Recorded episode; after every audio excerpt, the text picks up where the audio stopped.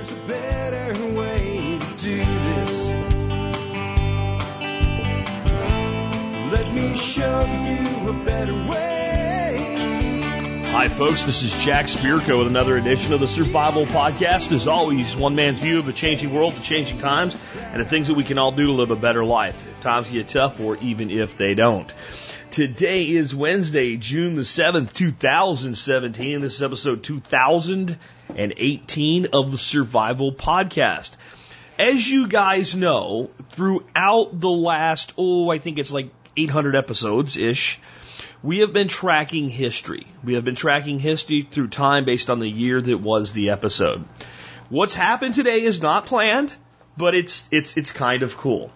Uh, today I have on the air with me John Pugliano, our own John Pugliano, um, of the Wealth Standard Podcast and the Survival Podcast Expert Council. And John also, you know, is a switched on guy when it comes to investing, but you, the way you be switch on for investing is you're analyzing the future because you're, you're making decisions today based on tomorrow's realities, or at least your expectations of those realities. And one of the things that John has talked to us an awful lot about over the years is future trends and specifically moving into the world of automation and the real future. The future that awaits us over the next 5, 10, 15, and 20 years. The future that most of us will experience in our lifetimes, including massive disruptions. What does that have to do with the episode 2018? Well, as we tracked the show, over the years, uh, doing the year that was the episode, and I, am going to give you episode uh, year one today, actually. So we're going to go back to the beginning with Southpaw Ben taking over the wiki duties, and uh, come up to uh, to where we started. Um, it's also the first episode that if we were doing a year that was the episode, it hadn't happened yet. When we did episode 2017, there was no history segment because we're in the middle of it, but this is future on numbers. And on the show that is 2018, we're going to talk about the future with John Pugliano. I just thought that was a clever coincidence that that occurred. I don't think we could have planned it that way and made it happen, but yet it did. And a lot of that seems to happen on the show. John is going to be on the show today to talk to us about his book, his new book that was just released called The Robots Are Coming, a human survival guide to profiting in the age of automation.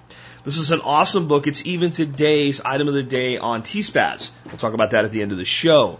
But John will be on with me in just a minute to talk about a lot of things that are coming and going to happen, and more importantly, what you can do not just to uh, to avoid getting hurt, but to take advantage of it. All of that and more in just a bit. Before we do that, let's go ahead and hear from our two sponsors of the day. Hey guys, if you're like me, you want the best quality water for yourself and your family. This is why I've used a Berkey water filter for over six years in my own home.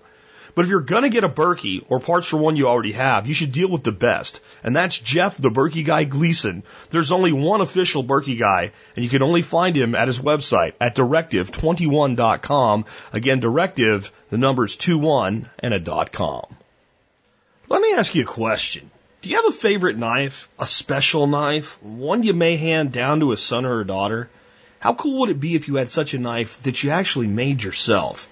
With KnifeKits.com as your partner, you can do it.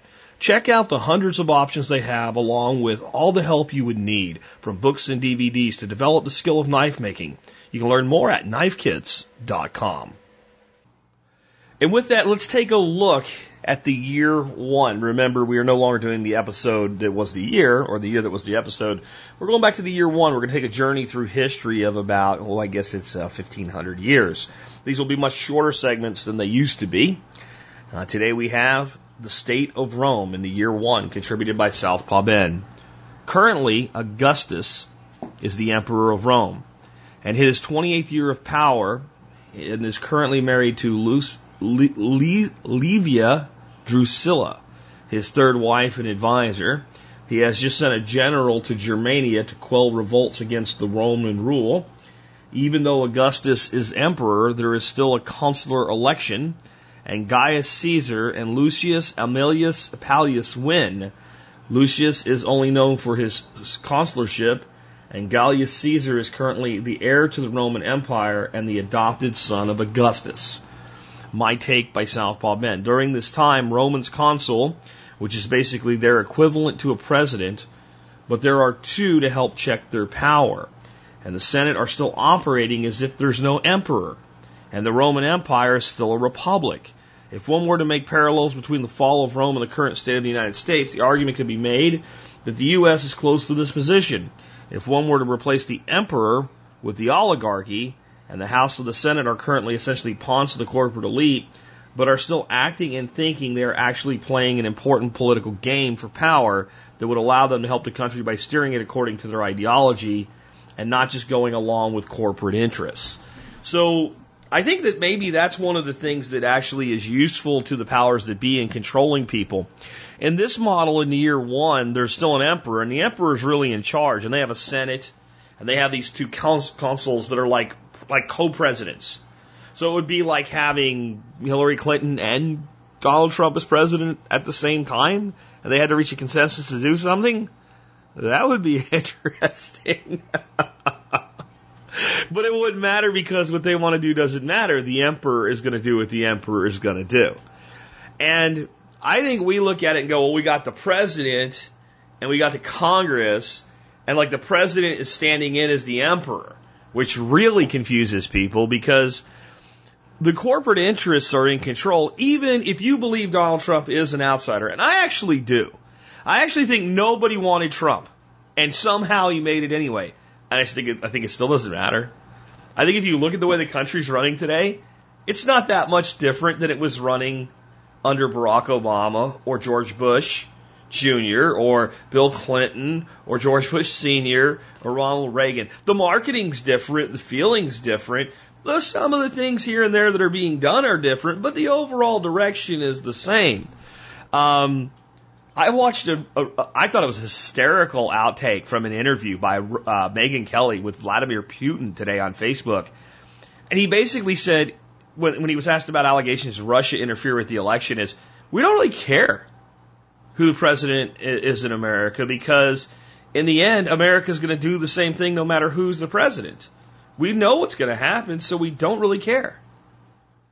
And uh, that's exactly what, what Ben's saying here to us with, with the history segment today. That the the Senate in, in in Rome had convinced themselves that they were important. I'm sure the consuls thought they were important too, but really the emperor was the one making the call. And people look at that and say, well, then, Jack, explain how you have people with these like institutions of power, some of these congressmen, senators, etc. Let's let's take uh, our, our favorite person to kick in the head when we when we have nothing else to kick in the head uh, from the House, uh, the Minority Leader Nancy Pelosi. Like, if the corporate interests were really in control, how could this idiot remain such a powerful member of the United States House and in office for so long? Well, it's simple. In every district or state at the senatorial level, there is a archetype. There's a type of person that, that is going to win. And so what you do is you pick a bunch of them and you fund them all, and the one that wins, you give them lots of money to stay in power so they become beholden to you. If you doubt this, I suggest that you go to a website that I've mentioned before, but not in a while. It's called definingthemachine.com. If you actually examine the information on that site, which is 100% true and verifiable, you will come to the same conclusion any logical person would. Changing members of the United States Congress is like changing the teeth in a shark's mouth and expecting new teeth to change the nature of the shark. The same was true in the year one in the state of Rome. The more things change, the more they stay the same. All right, folks, I want to remind you about the Survival Podcast Member Support Brigade today. That's a great way that you can support the show and get a return of investment. We offer discounts to over 60 vendors. There's a lot of video content that you can't get anywhere else. We do video all of our workshops from this point going forward. There's hours of video on our workshops in there for MSB members only. And yes, you can download them. Every episode of the Survival Podcast ever produced in convenient zip files. So you can start with episode one and binge out all the way up to episode 2000 and beyond very, very soon. That's all available and it's all available for a cost that comes down to 18.3 episodes per day, $50 a year. And you can try the membership out for as little as $5 a month. If you have not yet become a member, please consider supporting the show as a Support Brigade member today. And with that, I want to go ahead and introduce our special guest today. He doesn't really need much of an introduction because he's been part of our community for so long, but I want to say, hey, John, man, welcome back to the Survival Podcast. Thanks, Jack. Always great to be on. Appreciate it. Hey, um, you know, we're here to talk about your new book uh, in a couple different ways. We're going to talk about the content in it, and we're also going to talk a little bit about, you know, self-publishing versus getting a publisher for people that are, because a lot of people in this audience, you know, fancy themselves eventually being an author.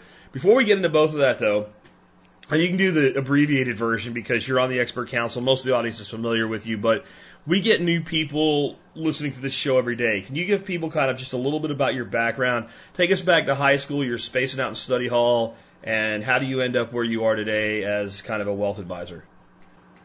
Right, sure. I was uh, high school, 1979. I was a senior. I hated school. I would have been on Ritalin and diagnosed with ADD if I was a kid today.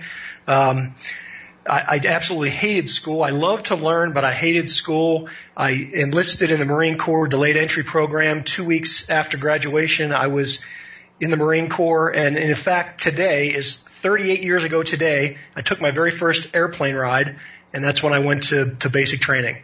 Uh, you know, boot boot camp uh, started for me 38 years ago. It was a great experience. I uh, I left Pittsburgh because not only did I want to get do anything but you know get out of school, I also uh, that was back in the days of the Rust Belt. All the mills, uh, the blue collar type jobs that I probably would have qualified for, were all shutting down, and um, so it was a good time to get out of Western Pennsylvania. I ended up spending seven years in the military on active duty. I picked up a couple college degrees along the way. Um, got out though and went into corporate America. I, didn't. I, I loved the concept of the Marine Corps. I hated the regimentation and all the BS. Um, I went into corporate America because I was trying to get a white collar career. Wanted to go into sales and marketing so I could you know make a lot of money, those kind of things. But I found out you know it was it was still it was the same regimented kind of group think that um, that I didn't care for, and I didn't realize it at the time. I had a really entrepreneurial spirit, and I, I just didn't identify it. I was kind of raised in the generation. It was like, you know, go to college. You know, because I kind of had a blue collar background, it was like, hey, get an education, get a white collar degree. Um, get that kind of a career. That's the path to success. And then when I was in that, I found that that just really wasn't me. I didn't like it. I didn't. I didn't like. Uh, it's not so much that I'm not a team player. I just didn't like that.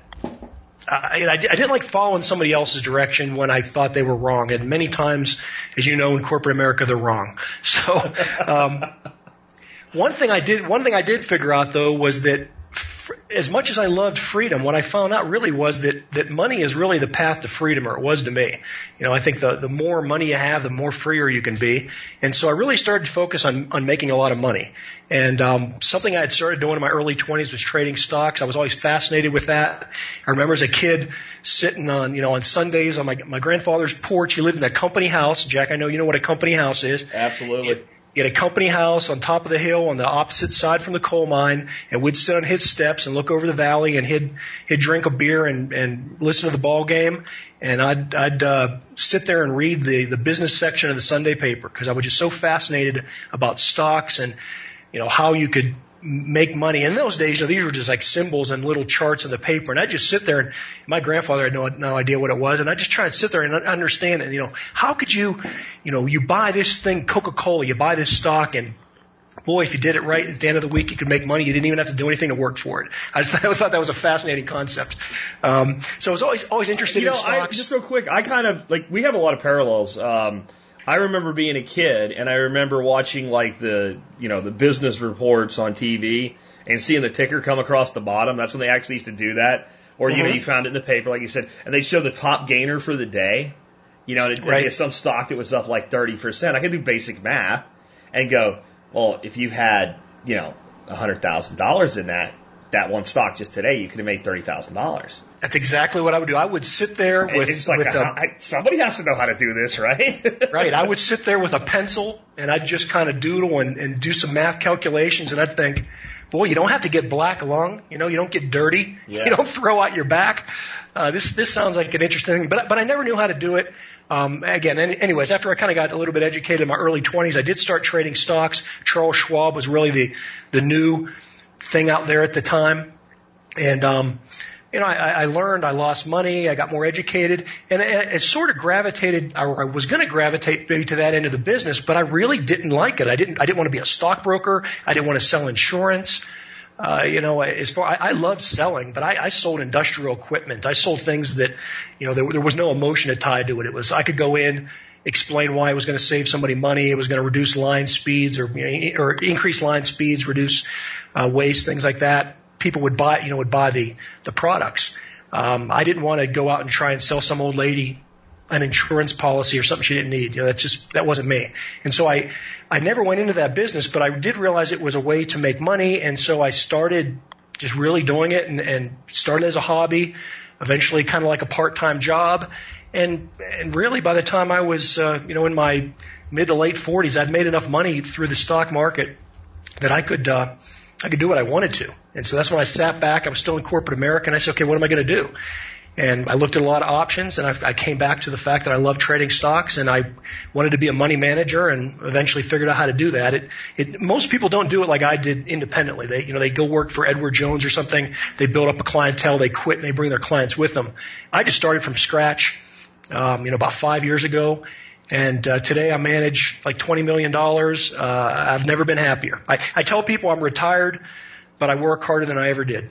That's, uh, yeah, I think the, there's an old saying something about the, the entrepreneur is the only person uh, who, who will work 80 hours uh, rather than 40 to work for himself or something to that effect. And I, I think that you don't understand that until you take the plunge. Yep. Yeah and that's why I'm such a big believer in, in being an entrepreneur and working for yourself and things because it is just so liberating. It's it's uh, it's one of those things that you, you not only you love what you do, but you, because you love what you do, you're doing it for other people, and so you're helping them, and it's just that whole it's that whole synergy. I mean, it's just I, I wish everybody could work for themselves. I do too, and I, I but maybe not everybody because I don't know entrepreneurs need employees, but I wish a hell of a lot more people would work for themselves. You know, I mean, because some people, I don't want anybody to do something they don't want to do, and it takes a different mindset to work for yourself. But there's so many people I think that want to that just they can't see forward. They can't see how they could. Uh, they they can't really figure it out. Whereas some people are looking for that. You know, they show up, they do their job, they go home, they're done. Um, those we'll get into today, that might be more and more fleeting in the future, and it might be more by need than choice. Before we do that, though, let's get into the, the like the concept of writing the book and making decisions about how to go to market with it, because I think that'll benefit people too.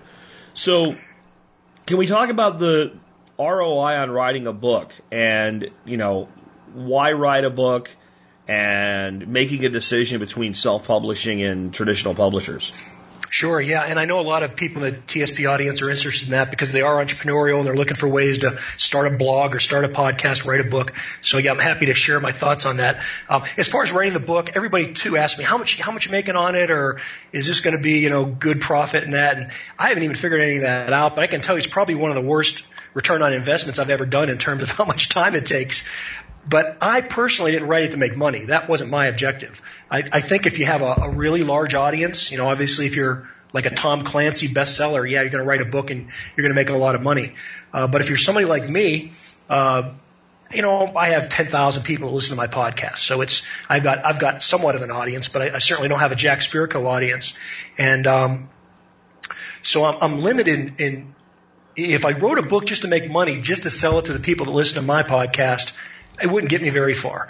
And really what I wanted to do was make this more of a, a, marketing piece. This is a, you know, part of my overall marketing funnel. I know a lot of people talk about the sales funnel. I like to think about the marketing funnel where, you know, I have my blog, I have my podcast, I recently started uh, a YouTube channel, I've got the book now. All that collects and funnels people and it ultimately leads the right clients down to me, to my, you know, my money management business. So, for me, this is uh, a way of putting out good information to people, but at the same time, ultimately promoting my business. And and this, so, so for me, that's the best ROI possible.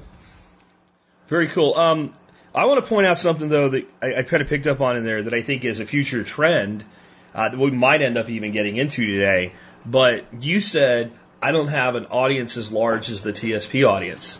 Well, the reality is you have an audience as large as the TSP audience. You just don't own it. What you have is, as an expert council member and as a frequent guest, access Absolutely. to it, right? Access to it. So there's a future trend that I've been talking about a lot, and it's it's access versus ownership with you know the Uber model for access to a vehicle versus ownership of a vehicle. Or I, I don't know if you uh, picked up on the, the stuff I covered uh, last week, or actually I, I this did. week. I did. And in effect, later on, we, we will talk about access because that's that's part of one of the parts of my book. I don't call it that, but it, it gets into the gets into the investing part because you have to be really careful what you invested in the future if people aren't going to own cars. You know, that's yeah. Yeah, yeah. Like, like, so you might still invest in the sector, but how you're going to invest in that sector is radically different if the model is an access model versus an ownership model or a lease model versus an ownership model. Those are all, those, all three are different. Uh, and I'm referencing back to what I covered earlier this week on, you know, subscription, subscribing to a car. You know, I mean, like with an app, that, that totally changes how you would invest in, let's not go too deep, but let's say GM, if GM does that because you know for very well GM is not is not going to probably make that profit as GM. They're going to have some spin off, some some secondary tier, some other place. They're going to isolate that into like GMAC financing, for instance, but at a higher level. Right, and that you know that kind of gets back to what I was saying about when I was a kid. I was thinking, oh, I should get a college education, become a white collar worker. I had that mindset that that was more of a manufacturing mindset that that the importance was the things, the capital. Uh, where today, you know, I've learned over the years that really the money's made in the service side. Service jobs, a lot of people think, oh, that's hamburger, hamburger flipping jobs or whatever. But the real money, the real profitability is in the service side. And if you look at a company like uh, any of them. I mean, you look at uh, you look at Tesla. They have a much higher multiple than a normal car company would, and it's not only because they, um, you know, they're in electric cars and all kinds of cool things like that, but they're really viewed as a high tech service company, not a car manufacturer. And so, in people's personal lives, as they start building their businesses, look at the service side. Don't don't discount the, the service end of it. There's there's a you know Nike Nike doesn't make tennis shoes. Nike's a marketing company. You know, they, Yeah, yeah, they, yeah, they don't they don't own one factory. Yeah. Nike Nike comes up with crazy designs and markets them to people. Um, all the money is made in that in that athletic footwear business. It's all made on the marketing side. People that own the factories in Asia are making those shoes for a couple bucks a piece. Nike's selling them for a hundred. Yeah, definitely. I mean, I look at Tesla and I think the car, if it's McDonald's, the car is the hamburger, and the power walls and the the roofs are going to be the real estate. Like if you were making an analogy to McDonald's, McDonald's is not in the hamburger business. Look at where McDonald's are located. They're in the real estate business. Hamburgers buy the real estate. Um, and real estate's a, a great investment when done properly. And if you can use somebody else's slave labor to pay for your real estate, that's that's a pretty good way to invest in real estate. And I, I think that there is, uh, you know, like a lot kind of going on that way right now. Mhm. Hey, getting back to your audience too, and you're a perfect example of what we're going to get into when we talk about the book and these trends. But you know, you, a one-man broadcasting company, basically have have replaced, uh, you know, an entire small town small town AM radio station of 25 years ago. Yeah. You know, No, they, they would have that. they would have had an audience uh, about your size or, or less when you kind of about really dedicated listeners. You know, a lot of people would have just tuned in because they had to because there was nothing else to listen to. Where you have 150,000 people tune, tuning into you every day for, uh, in some cases, several hours. Just because they want to. I mean, they have a lot of other choices, but they specifically come to you. you know, the people that listen to my podcast specifically come to me. They, they make that choice. And that really builds strong bonds and, and it's perfect for you know not only marketing but just you know, creating the whole community Well, definitely. I mean, if you look at where I used to live in Hot Springs, their total population of the town was 24,000 people. Right? So, I mean, I'm like five times that in, in, in body count. Now, it's probably still an AM station there. You know, that'd be all Garland County or whatever. But still, um, it, but here's the other thing. Like, so in Dallas Fort Worth, if you have a radio show that gets listened to by 150,000 people a day, you get fired. Right? You get fired. You, Right, right. you can't do that. Um, but on a podcast, that's a huge home run. That's like a grand slam, you know, triple or something. Um, because of the a total different model, and I think that's kind of where we're going into. And uh, let's kind of get into your book now. You you basically, I think it's 17 chapters in the book, and I want to talk a little bit about how um, they're broken down in these component parts. But I was, was going to just dissect it down from 17 chapters, the first place I dissect it down to is really about four parts. And kind of the first part, thinking like a human, not a machine. Can you kind of talk about that and what the book speaks to in that regard? Yeah, and what I did too in the beginning of it was to uh, lay out the case for people that, that don't think that this is going to be a problem. So I had to do a little, you know, convincing and some examples of why I do think it's going to be a problem, and then get into this first part about uh, think like a human. And uh, incidentally, too, getting back to your, you know, you being a, an AM radio station or FM radio station for that matter, you the the key point about what to tell people is that this is coming, and it's not only coming; it's been here forever. But it just it's going to snowball like it's never snowballed before. Just like you know, video editing or digital editing, all that stuff. We knew it was coming for years, but when it finally hit, it made revolutionary changes in particular industries. You as a as a broadcaster um, are a one man show for the most part. You have you know, your expert council members and different things like that. Dorothy helps you out, but basically you are everything. You know, you're the you're the engineer, you're the producer, you're the talent. You've replaced all those other jobs. You know, you don't have a sales guy that goes out and uh, sells commercials for your podcast or anything. You're doing it all, and so you know one way that you can make a really nice living off of uh, you know 200,000 listeners is because you're efficient. You're very productive. And You that's what it's this. Funny, it's funny you mention that. When I got fortunate enough to get on uh, Glenn Beck's TV show for a single, you know, five minutes of fame, um, they vetted the hell out of me. They took three different people, interview, pre-interview, the pre-interview of the pre-interview, right? That type of thing, and uh, make sure they were getting what they were thought they were getting. And one one of the girls during that process finally said to me, she goes, "Can I ask you a question?" I said, "Well, in, addition to the 800 we've answered so far today, sure." And she goes, "How do you do what you do?" And it, it, it- I don't actually think it's that hard, and I don't think like I'm special because I can do it because it's technology that lets me do it. But these people that did it for a living professionally, that were probably paid very well, could not even wrap their hand around how one person, you know, and my wife works 10 hours a week, if that, because she wants to, right? The, the core of what she does is two hours a week. And the concept that one person could get guests, could research topics, could present those topics, could market the business, could handle billing, could handle the revenue model, could handle the editing, could handle the post production. Like they had a different group of people for every one of those things. There was no one person that did any one of those things. And, and they couldn't understand it. And I think that's where the opportunity is because you mentioned the people that you had to lay out like a convincing case to in the beginning of the book the people that think that way, that keep using the old model, spell the opportunity to the people like us that can go in, and we don't need to take the entire GBTV audience of 4 million people. You only need 10,000, 20,000 people to make a, not, maybe not a great income, but to get started with enough income to pay your basic expenses.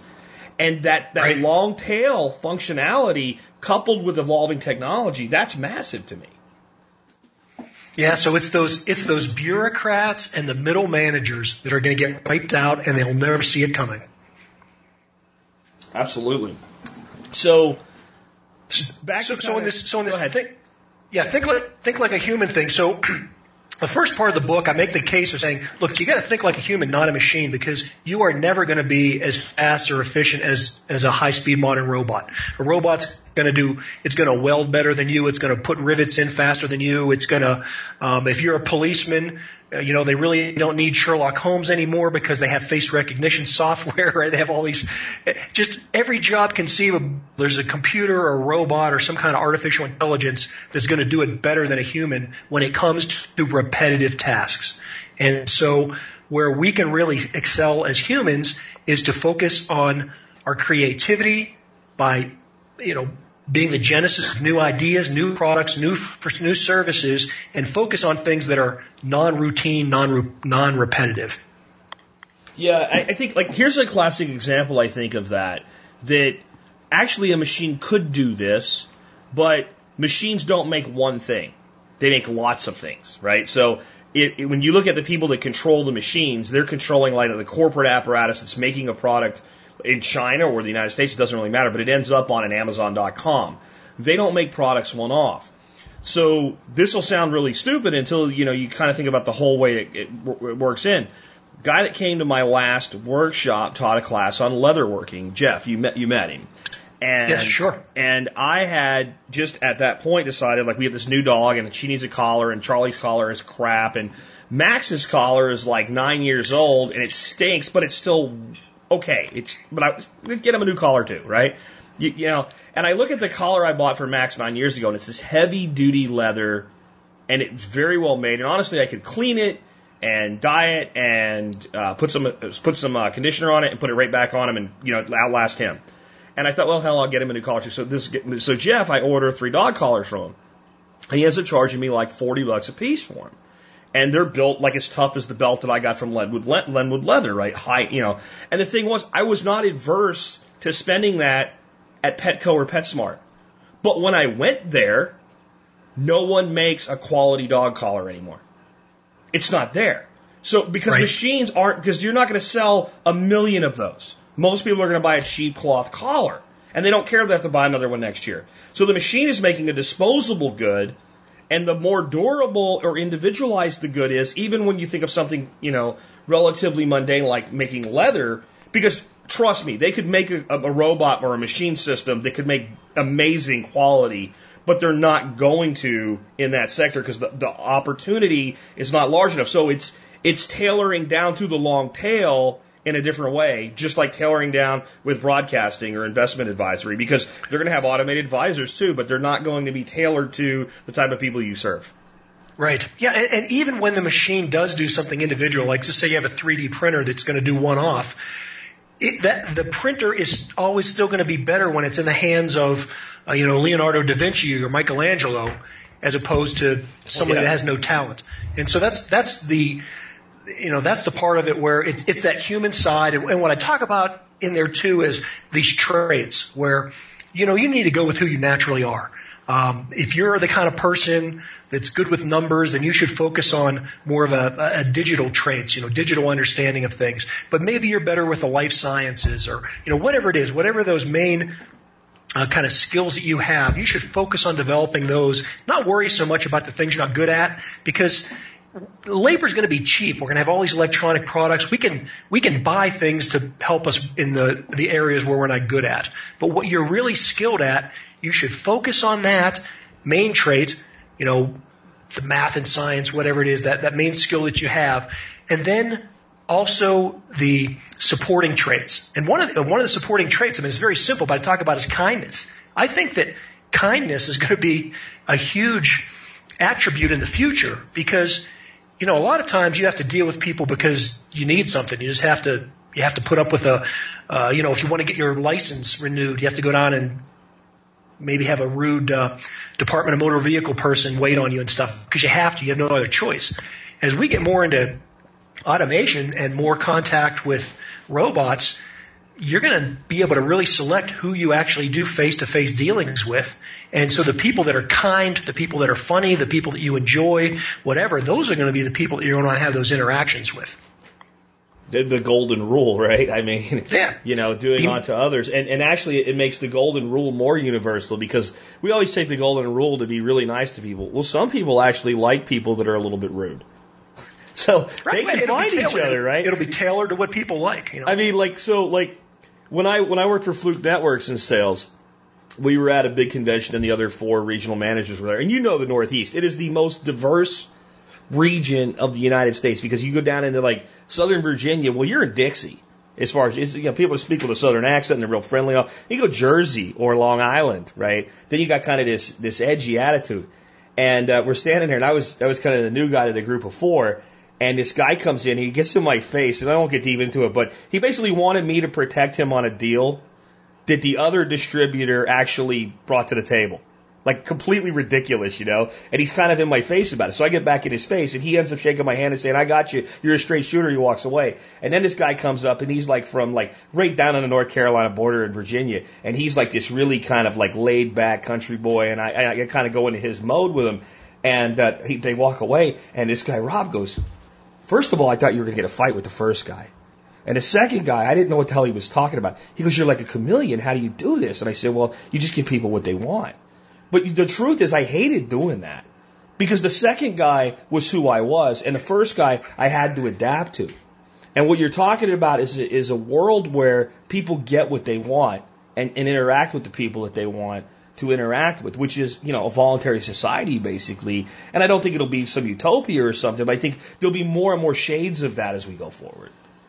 Absolutely. Yeah. And, and that's really what it's all about of being the human. So you're not going to be able to outwork the machine. So you need to focus on the, basically the God given talents that you have is what you need to focus on. And I think people that do that will find natural markets for themselves, which really takes us kind of into that next area. Well, let's of- hold before you okay. go there because I think another word in your notes here that's very important in that that section is creativity, Yes. right? Because you made a thing like you know you like the the 3D printer will be in better hands of Leonardo da Vinci, and I think we get we get kind of caught up on the fact that well all I got to do is hit print, but somebody had to design the thing that you hit print for, right? So I can I can buy the exact same equipment that Patrick Rorman sharpens a knife with, and I can make a knife sharp.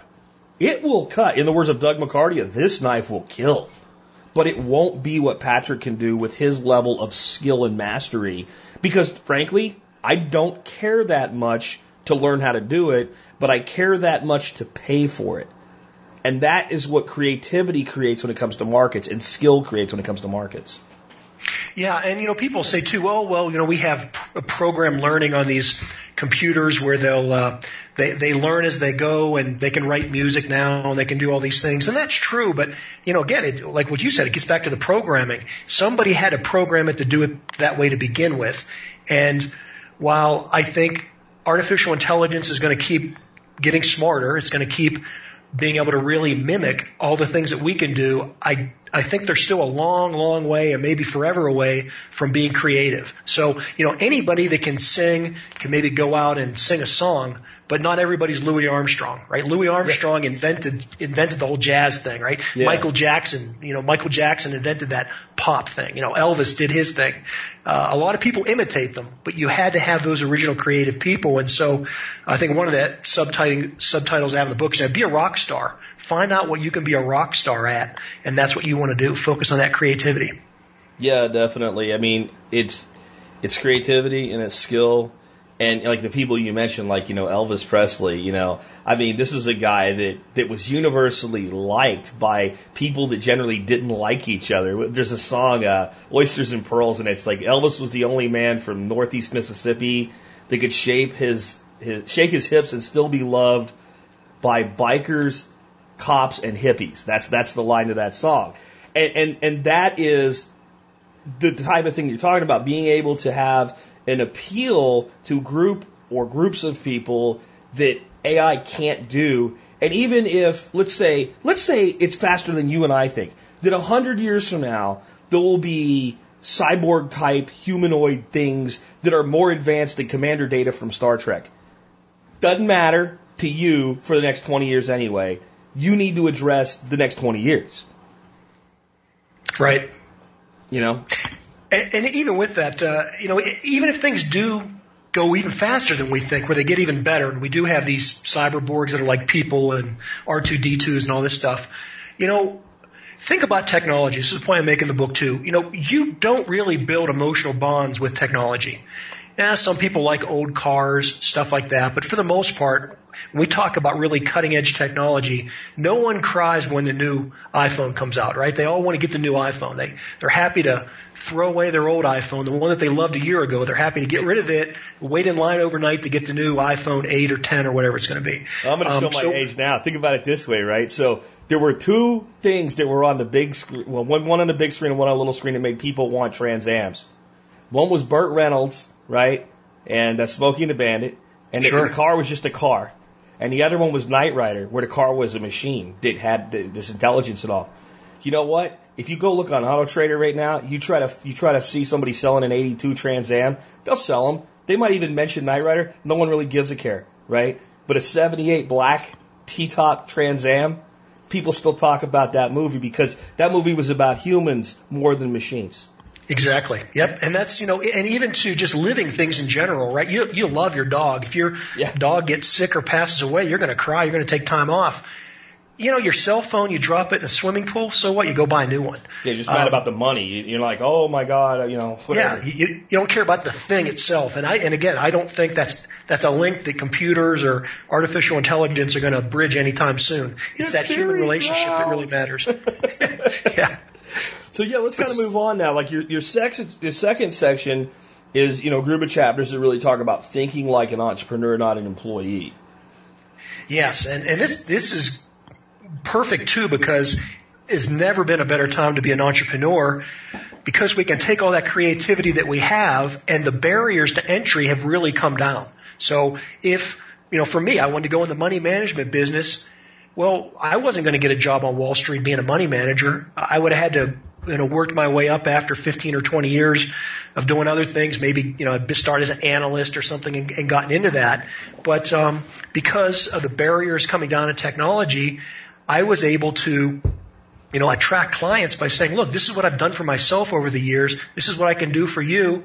And, you know, I'm not a financial salesman. I'm not out selling people things. I specifically am a money manager. I take people's money and I manage it the way I would, you know, if I was on Wall Street, I just do it very small. I just do it in a, in a very small niche manner. I couldn't have done that same thing you know, 15 years ago. And, and that's true for every industry. Like we talked about you with broadcasting. You couldn't have done what you you do now, you know, 20 years ago. And so the barriers to entry are coming down in every every industry. Medicine. I mean, think of all the uh, the doctors that make their living just off of seeing kids that have strep throat or an ear infection, Yeah. something like that, right? Or you know, you're gonna, just you're gonna blow- annual checkups that don't really need to be done. that don't need to be done, right? So you're going to blow into some device on your iPhone or your smartphone, and it's going to tell you uh, you have strep throat, or you have cancer, or you know you're going to wear a monitor that's going to you know, you don't have to go in and get the physical because the monitor is going to be testing your body all throughout the year, knowing that, hey, you're developing heart disease or you have diabetes or you'll get a blood test that'll tell you all those things.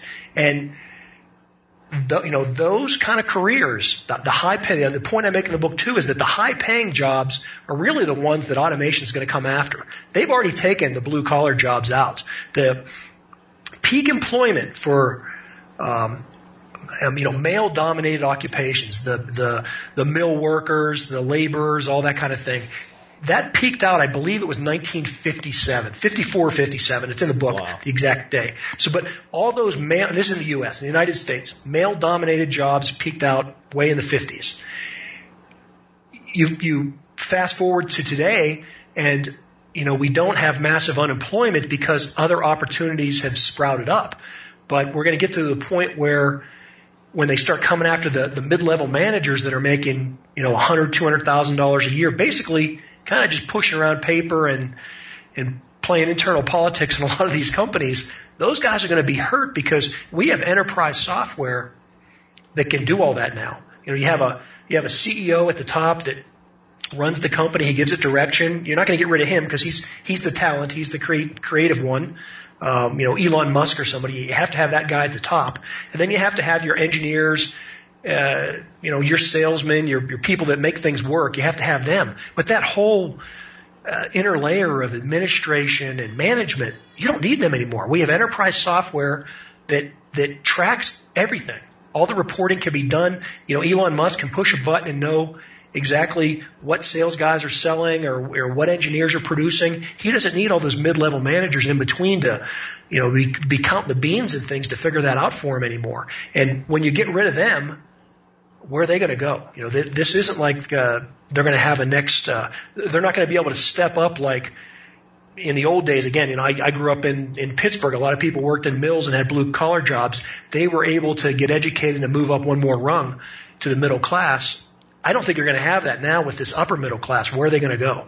Where are they going to go? They're going to go down. I think is They're gonna go down. They're and I think down. like so. Another thing that you said there that, that kind of ticks ticks my interest is you know we won't replace the Elon Musk's or the Steve Jobs or whatever. I don't think they'll get replaced in their own entities because you, you, they're in charge, right? You won't replace yourself. That's a that's a a huge um, reason to be an entrepreneur because you don't fire yourself. But I think long term, even their days are numbered because of decentralized autonomous organizations. Where Yes, that- the, the corporate structure itself becomes automated and a group of individuals acting a lot more egalitarian can run a company that is task oriented and the decision making, the hierarchy is based on merit and it's it's it's it's Vulcan, right? It's logical. It's like this task was accomplished or this proof of work was accomplished. This was not. These customers are unhappy, so this is the corrective action. And but what doesn't get lost in there is maybe it's not a CEO, but you still have to have that visionary, that creativity. But that creativity then. So I guess what I'm saying is this: like to be an Elon Musk, you had to have money to have money, right? He, he, he gets some kind of major uh, windfall He's- he's- with PayPal. He started, he started at PayPal. Right, yeah, but he didn't start PayPal like like I started TSP or you started your investment services. There was money behind him to do that. Right. There had to be to create enough structure so that he could play in that world. Where I think DAOs may end up making you talk about cost of entry being lower. Being able to make the structure that plays on a level field with these larger corporations and actually lower that cost of entry. Yeah, and that's exactly why you know I think people need to start thinking like entrepreneurs and not employees. Because in the old days, you thought like an employee. Hey, you know, you work your way up, you get higher up in the pyramid. Where now, if you think of like the entrepreneur to begin with, um, like you said, you're replacing Elon Musk. You're not going to have one Tesla. You're going to have thousands of Teslas because you're going to have all these, you know, all these individuals making their own companies, being their own Elon Musk. They're going to be their own CEOs. And those barriers to entry are so low that, you know, it's, I think if you're motivated and you're willing to work, you can find a way to finance your business. I, I- okay, I, I didn't start my business until I was 50. I was more unusual than most people. So I had a lot of experience. I had a lot of money when I did it. But I still started very small because I didn't know if it was going to work initially. You know, I started my business up with a, you know, an old $300 laptop, a, you know, a couple hundred dollar cell phone, I, Google Voice. You know, I didn't need an office. I didn't need all the things I would have needed years ago. And I think no matter what industry you're in, the cost of technology is coming down. It's going to allow people to become their own bosses, to, to be entrepreneurs, and, and they farm out what they don't what they don't want to do. You know, I don't do I don't do my taxes accounting stuff. I farm that out. I have somebody else does that for me. But I don't have to hire. You know, I don't have to have an employee to do it. I hire I hire that. out. So I hire another Steve Jobs to do that for me. You know. Um, that's that's the beauty of I think being the entrepreneur, and I, I get so excited about it because I I know how enabling it is and how uh, you know I've been I've literally never been happier. These last years of my life have been. Uh, you know, I look back and say, man, I wish I could have done this 20 or 30 years ago. And it wasn't that I wasn't happy then. I just, I You just couldn't do it. You couldn't. I, I- I mean, look at look at cost of entry, right, for your industry, for for the financial sector. So I remember being a kid and, and being, and, you know, kind of fascinated with the whole concept of the stock market. My grandparents were like yours. He was an old coal miner with coal in his arm and stuff like that, you know, in Black Lung. But my dad was an entrepreneur, and he also took the money he earned as an entrepreneur, and he had a stockbroker, and he was an investor. And he had very frank adult language using conversations with me when I was, you know, a young kid. I'm talking like 10, 12. Probably why I use a little more adult language than I need to now. Um, but I remember him talking about stockbrokers, you know, and, and what a stockbroker did. And then he said, well, the real money is these guys the stockbrokers talk to on the phone and tell them to execute the trades. They have something called a seat on the exchange. And those guys can make the real money because not only can they move money around for a stockbroker, they can move their own money around and they can make trades in a couple minutes apart and they can make these quick, a quick buck here, a quick buck there, a quick buck there. And I'm like, well, why don't you go do that since you know so much? He goes, I keep, it's, it's, you know, tens and tens of thousands of dollars or hundreds of thousands of dollars to have a seat on the exchange. Today we call that an E-Trade account. right. And, Exactly. and that, that, that thing that was this mythical thing that people, like even a stockbroker didn't have, is now open to anybody that can open an account online. Mhm. My first trade with Charles Schwab in the 1980s, early 1980s, I think it cost $110 to make to, to buy up to 100 shares of a stock. Yeah. 110 Yeah. bucks. That's why they called them brokers. Because no matter whether it went up or, or, or down, you were a broker and they were I was richer. broker. That's that's Right, right. $110 broker. So this this whole this whole barrier to entry though, it's gonna you know we're talking about the medical field, so it is going to affect a lot of doctors, particularly the ones that that have the uh, the, the lower skill sets, but it's still going to open up. Um, I mean, people still are going to need health care, right? And so you're ultimately still going to have to go see a surgeon and it still opens up all kinds of fields in between there where uh, you know like medical tourism if if our if our US system keeps going down the crappy road it's going to go to then I'll tell you the best growth industry to be in in the next 5 to 10 years is going to be medical tourism and you basically don't need anything to set that up other than the desire to go out and do it. I mean, there's no no training involved. You're not going to do the surgery. You're going to find the location yeah. and set up the. You're like a new form of travel agent. You're a travel agent. Yeah, you're going to find out, hey, you want dental work? You want to go down to Matamoros, Mexico. Oh, you, you need a hip replacement? Those are best done in New Delhi. Yeah. You know? And, yeah. and you can do that literally from any office anywhere. Um, for the people that are interested to set something like that up. You can and, almost and that, see, you can almost hear the old the old school salesman going, "All right, all right. So look, you, you need a hip surgery, right? Okay, that's going to be twenty five thousand bucks. What do you want to pay for your hip surgery instead of twenty five thousand bucks? Well, I'd like to get it for twelve thousand. Twelve thousand bucks. Hold on, look what we can do here. We can send you here. Your surgery is going to be sixty two hundred dollars here. You're going to pay that cash, right? Okay. So now we have another uh, sixty eight hundred bucks here, uh, or seventy uh, fifty eight hundred bucks. All right. So we take this fifty eight hundred bucks, and you're going to recoup from your surgery at this hotel uh, you're going to have personal staff to wait on when you want. And, and so here's the price you wanted to pay, and this is what you get instead of just surgery. Right? Now, I don't think that's the way to go at it, but that's the mentality there, right? That, and it's somebody with that mentality that can make that business work.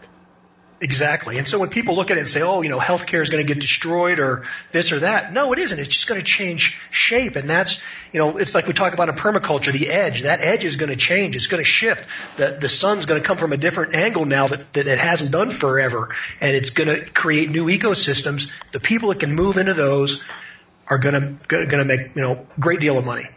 Well, yeah. When you identify somebody doing something poorly, you figure out how to do it well. You know, and you don't even have to do it good.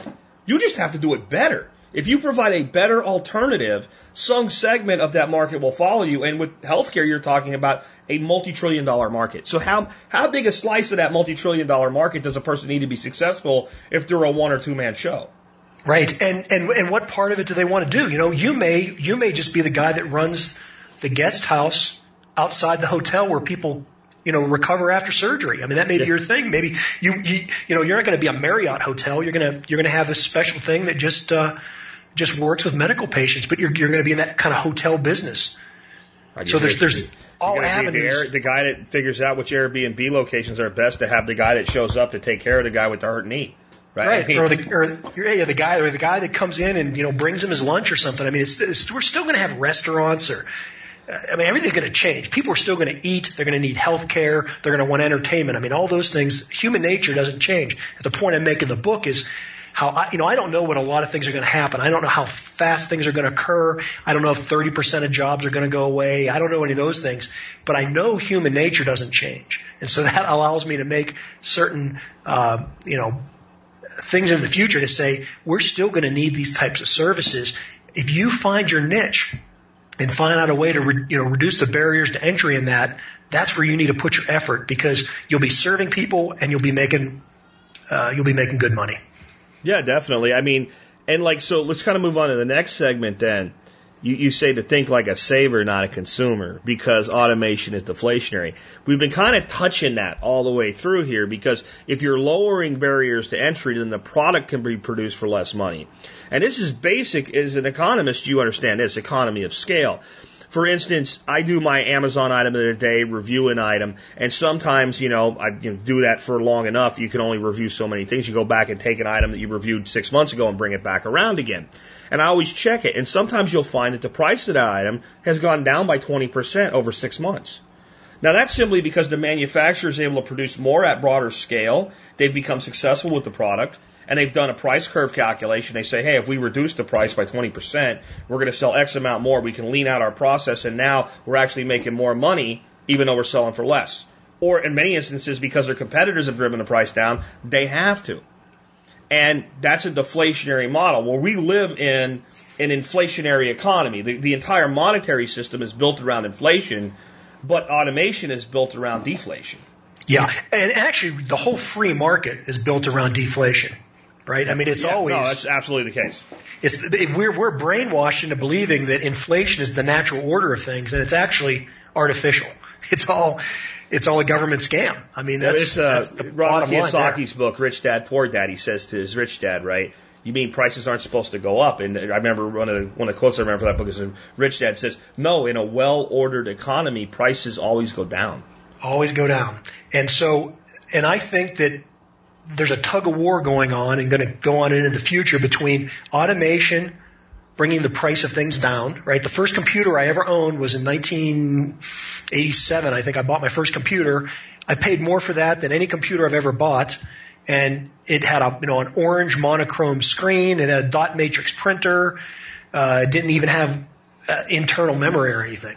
And it used the old fashioned, the real flop, those real big floppies, you know, four and a quarter inch or something floppies. That was the most expensive computer I ever bought. Yeah, yeah. So you know you think on that scale how the cost of things come down. How much is medical um, services going to come down when you don't have all the bureaucratic things in the way that we have now and all the barriers to entry? When you know a, a surgeon can be aided by a robot to uh, uh, to perform an operation. And, and again this isn't like it's not new. I mean this has been evolving but it's gonna it's gonna take that exponential step into the future where it, it goes even even more so than it is now. I, I had my gallbladder taken out a couple years ago.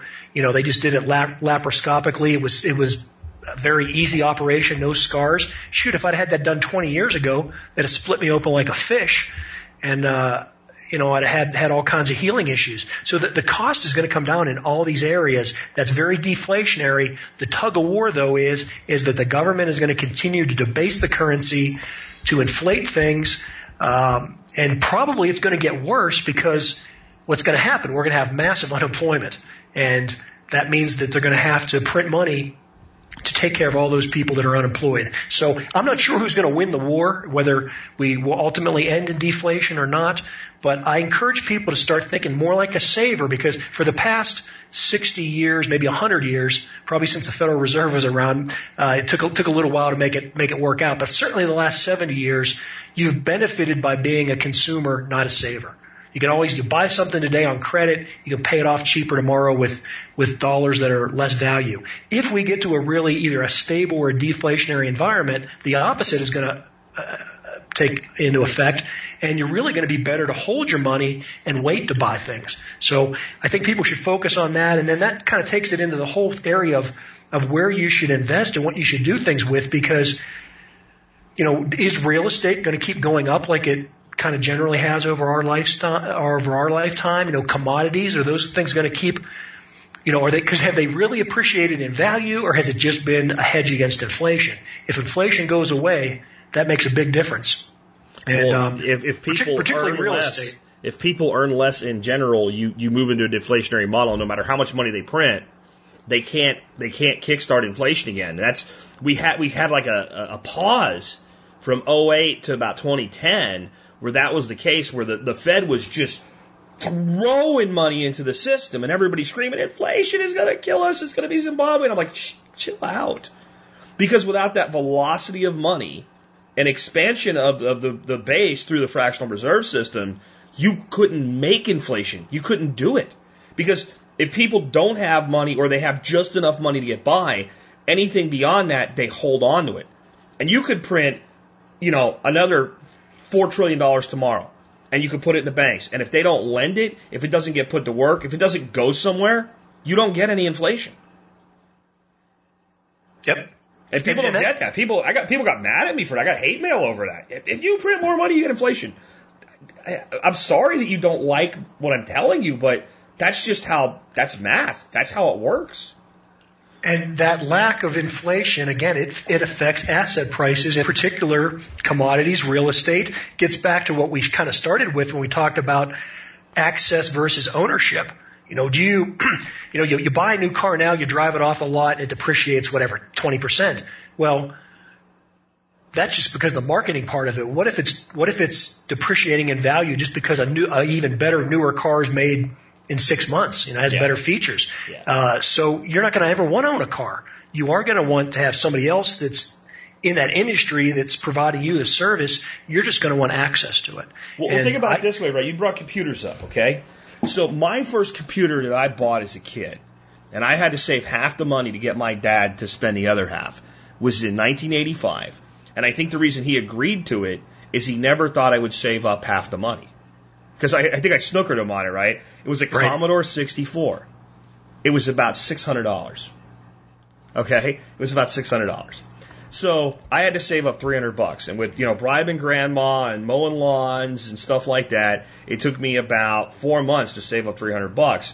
But this is 1984, 1985 money. And I bought a Commodore 64 for $600. You've probably messed with one of those in your life, right? I have, and in fact, that first computer I did buy was a Commodore clone. It was a Commodore PC clone. I forget what it was called. It ran on the old 8880 Yeah. thing, but it was it was it was made by On Commodore. Geo- like it, it- was an awesome computer. So, so I got this computer when I was a kid. Now, how does that computer compare to a basic PC that I can walk down to Walmart right now and buy for three hundred ninety-five dollars? It, it, it doesn't. It's Right. it's it's stupid to even try it. But if we translate six hundred dollars and eighty-five money to 2017 money, you're looking at about thirteen to fourteen hundred dollars. So if that Commodore 64 was going to cost me $1,400 in real money in 85, but I could buy that Walmart PC for $350 in 1985 and a half, what do you think the chances are that you'd get me to put that 13, 1400 bucks into that Commodore 64? It, it, you can't do it. You, you could Right. you could you could give me a kiss and a golden letter and a, a, a scepter that makes me the leader of Mordor or something. I'm still not doing it because it's coming that fast, and that's kind of this the speed of innovation you're talking about. Yeah, and and so again, it's it is going to create niches for people, but we'll have to be careful where we put our where we invest our money because markets are going to be changing.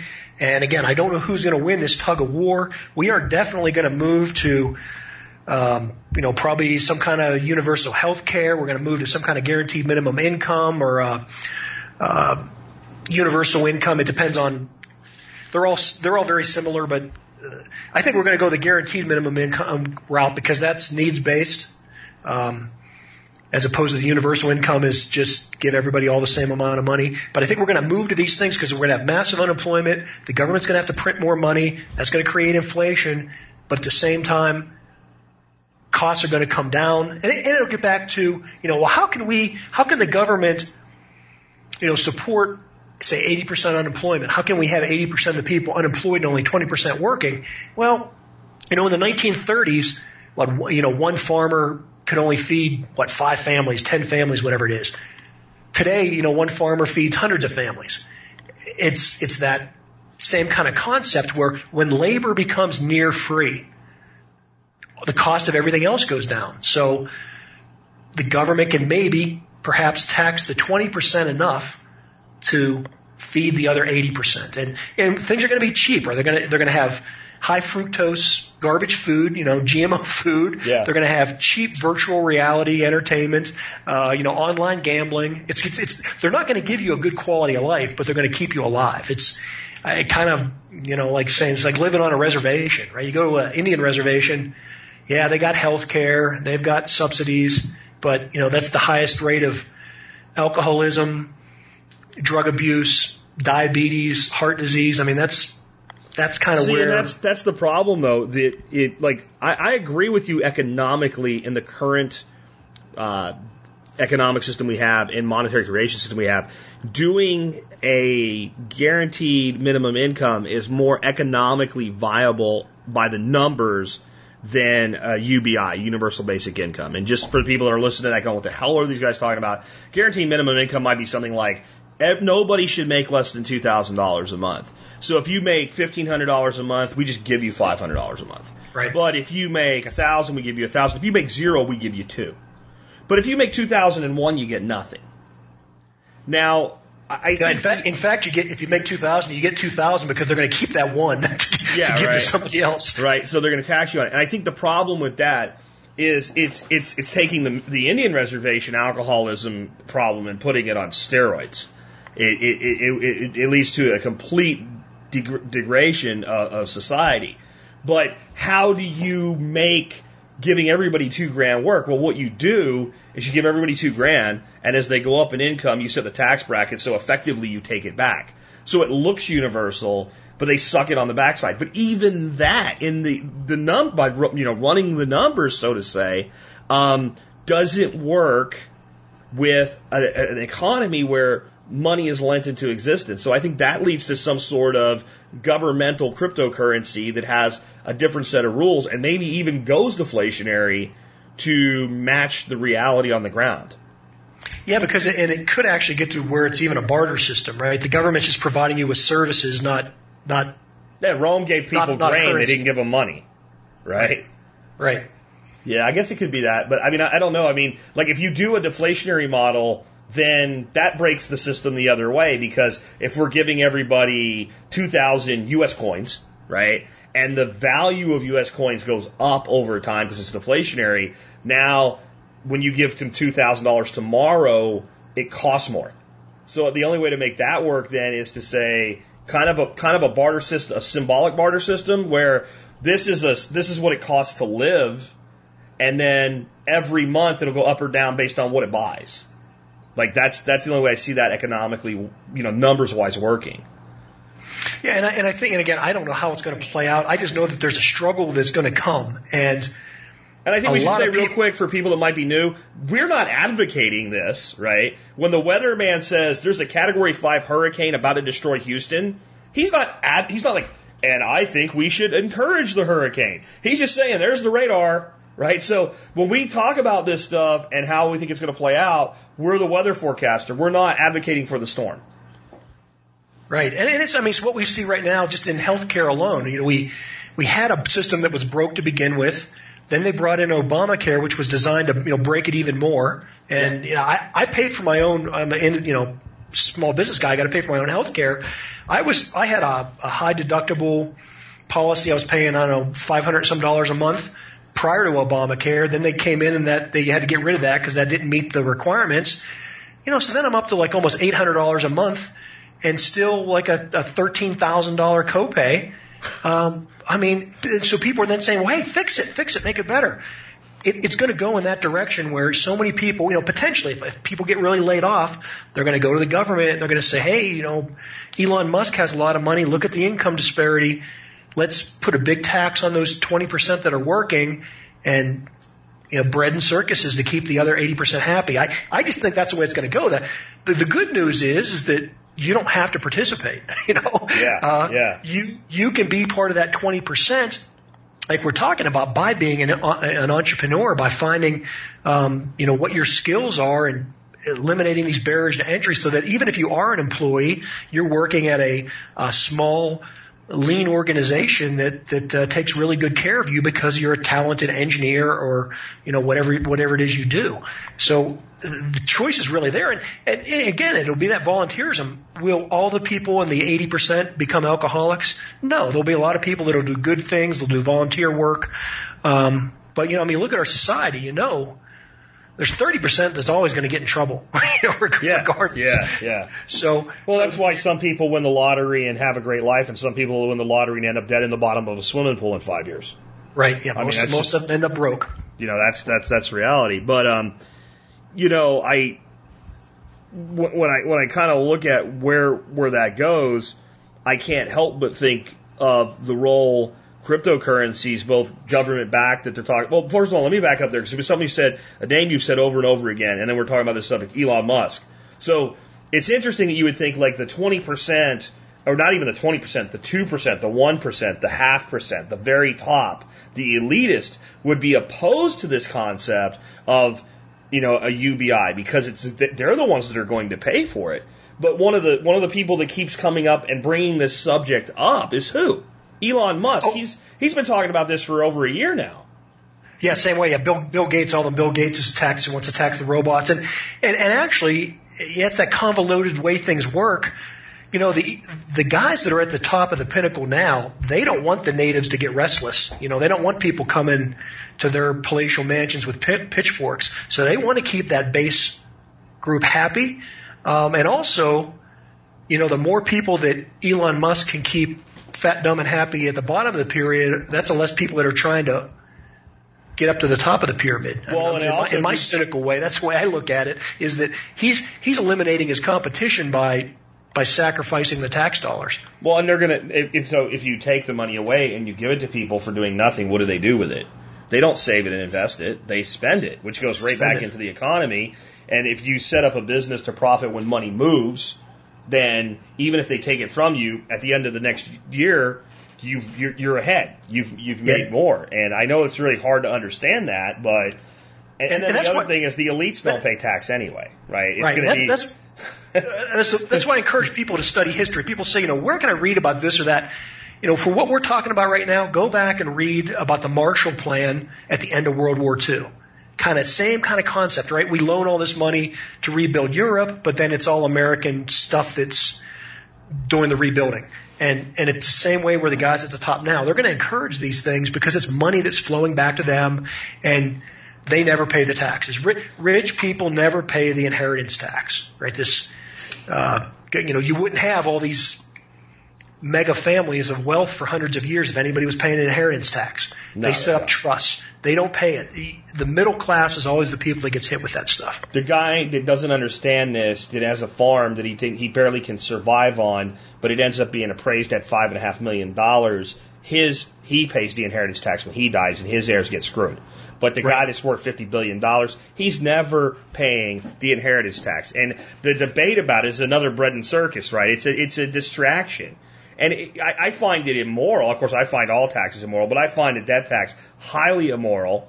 But the justification for it being the you know the Rockefellers or whatever, it's it's nonsense because they don't pay it. They never did pay it. They never will pay it. They were for it because they like it because it redistributes wealth, which then gets spent by people that didn't earn it. And if you didn't earn a dollar, you spend it faster than if you did.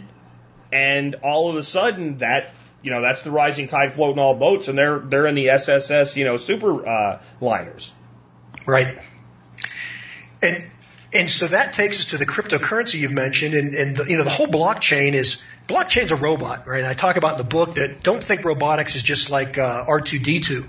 Robotics is any type of anything that's replacing uh, human labor. So it can be an app, it can be an algorithm. Um, blockchain is a perfect example of taking out a lot of labor throughout the financial system.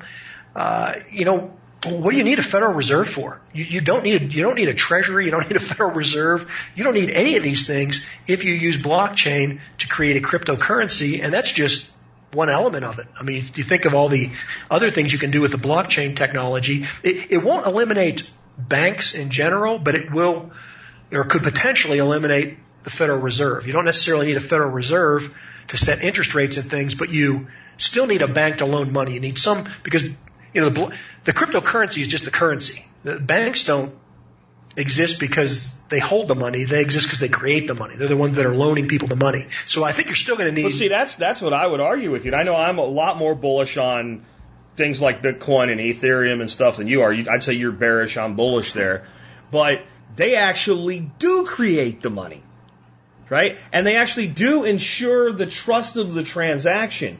Now, lending's a little tricky because I wouldn't want to lend you. I, I don't think you would want to take a loan from me in Bitcoin today if you had to pay it back at the end of the year in Bitcoin. Because even though you might not be willing to invest in it because you're not sure about the risk, there's enough potential there that if you convert it to dollars and spend it on something, you have to get Bitcoin to pay me back. You're going to owe a hell of a lot more than you would if you were paying a 3% interest rate. Right, because Right. because ultimately Bitcoin's deflationary. That's, Yeah. that's the end game for Bitcoin. So I guess what I'm talking about on the on the creating the money part, I, I do mean the lending side of it. So Yeah. if you want to go out and buy a house for three hundred thousand dollars, you don't have the three hundred thousand dollars. You have maybe thirty thousand dollars. Sure. You need that middleman to come in there and, and Give you that loan. give give you that loan to go buy the house. And he creates money out of thin air because that's how fractional reserve works. They, the bank, Exactly. I've said this over and over. You have to keep saying it because Americans have been so conditioned to believe the bank keeps 10% of the money and loans out 90 when they keep, they keep none of the money. They have a running random average balance and they lend out 90% more than it. It's, it's the other way around. So when John Pugliano comes to the bank of Jack Spirko and says, I got 30 grand down, I want to buy this $300,000 house, and I say, that's fine, we'll cut you a check for 270,000, you can close on the first, and you get that check. That $270,000 is brand new money in a fractional reserve system. And the mind, if you don't, like, you and I understand this, a lot of this audience understands that, but the average person's mind is repelled by that thought. Like, they cannot accept that that's how simple it is. It seems like it's a, a trick, and it's, it is a, it's a big trick. So, that's one of the places I think that, you know, modern crypto has a, I wouldn't call it a flaw, but it, it runs so counter to large volume purchases that how do you bridge that gap? And I guess the way that you could bridge that gap, you go back to what we talked about earlier, access over ownership. Because now I don't need 300,000. I just need to be able to access a house that's a $300,000 house.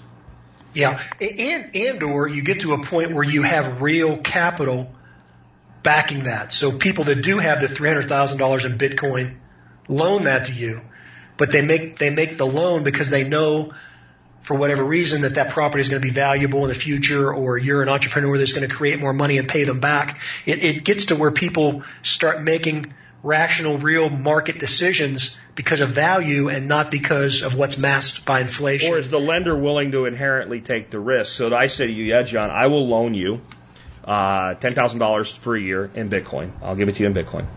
And uh, when you pay me back in the future, you're going to pay me back uh, $11,000, 10% just flat interest loan. But I will take $11,000 worth of Bitcoin.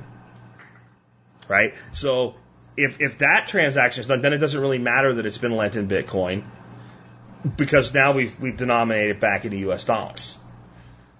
But that I mean I wouldn't make that loan, but maybe somebody will. I wouldn't Yeah. make that loan Well- at all.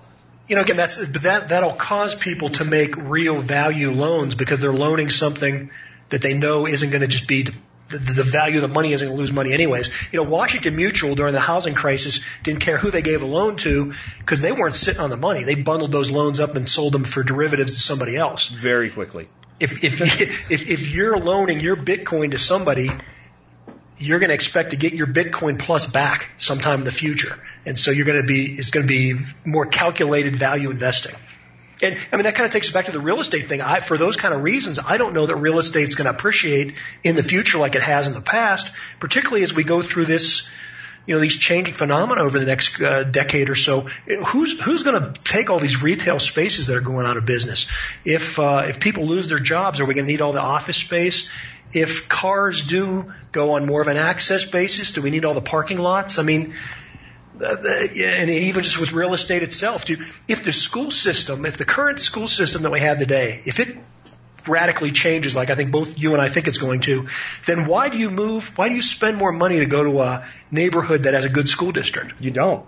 You don't, right? So, I mean, what's the difference of that house or that house? Well, that one's in a, you know, they're across the street from each other, but that one goes to the better high school. You know, that's on the right side of the railroad tracks. There's no intrinsic value that the real estate is worth anything. It's just what school system they're part of. Yeah, I can, all, I can go all that right goes here away. in this market, and I can show you a house that is, you know, selling for 170, and I can show you the. I don't even mean a similar house. I mean the same because we had like four big builders when the when building was going on in this market in the late 90s, early 2000s. It's the same house. It was built by the same company, and then over here it's 125,000, and over here it's 225. Now the place where it's 125, you don't want that house. All right. Because the reason that house is, is not just the school district, it's because the neighborhood's not good. Like, you are going to be worried when you park your car at night if you don't put it in your garage. But the one that's 170 versus two and a quarter at the upper tier, it really is a huge degree the schools.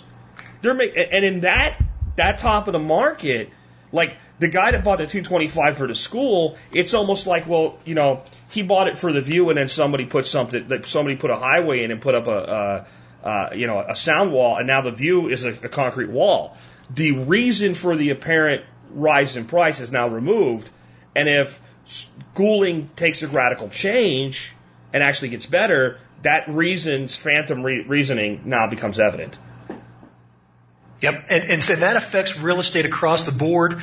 Uh, again, guys like you and I, we can live anywhere we want as long as we have access to the internet. That's how we can we can get to our clients.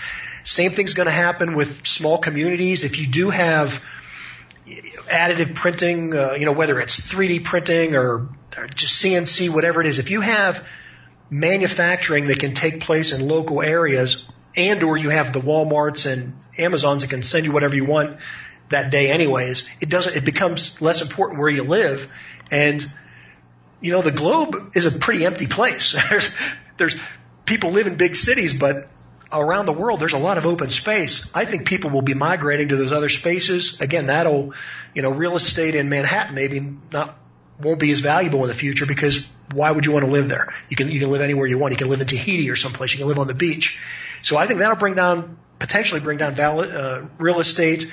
Um, those are things people have to be concerned with, along with even you know international markets. I mean, everything that we've thought about over the last 30 years, China has become a, a powerhouse. Well, is that going to remain that way? I'm kind of bullish and optimistic on North America. You know, from from Alaska, Canada, U.S. down into Mexico, we have uh, unimaginable resources. We have virtually everything we need. We maybe don't have a whole lot of rare earth or uranium or something. There might be a few things we're lacking, and we, we have them. We just don't have them in, in great numbers. But just about everything else, particularly energy. I mean, natural gas right now is so abundant.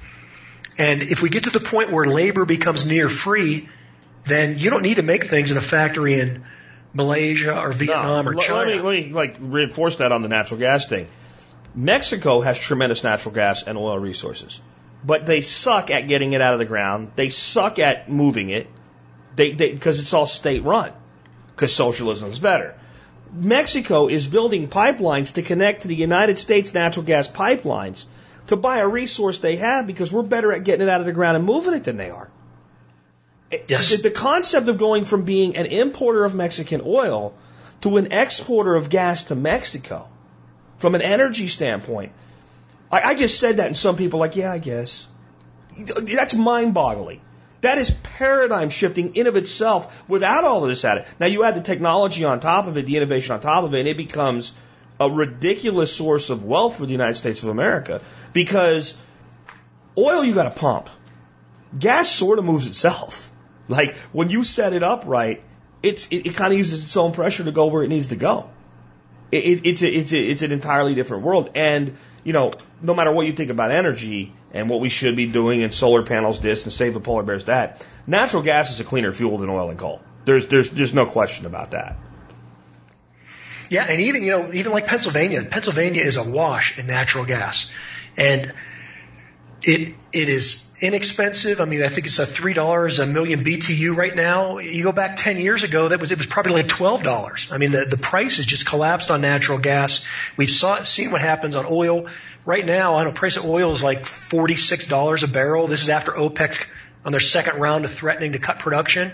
They can't even get the price of you know to stay consistently above fifty dollars. When again, you go back just 2014, we were paying 100, 110 dollars a barrel for oil these, you know, these are all all shifting because of technology. Fracking, horizontal drilling, that's nothing more than automation and technology.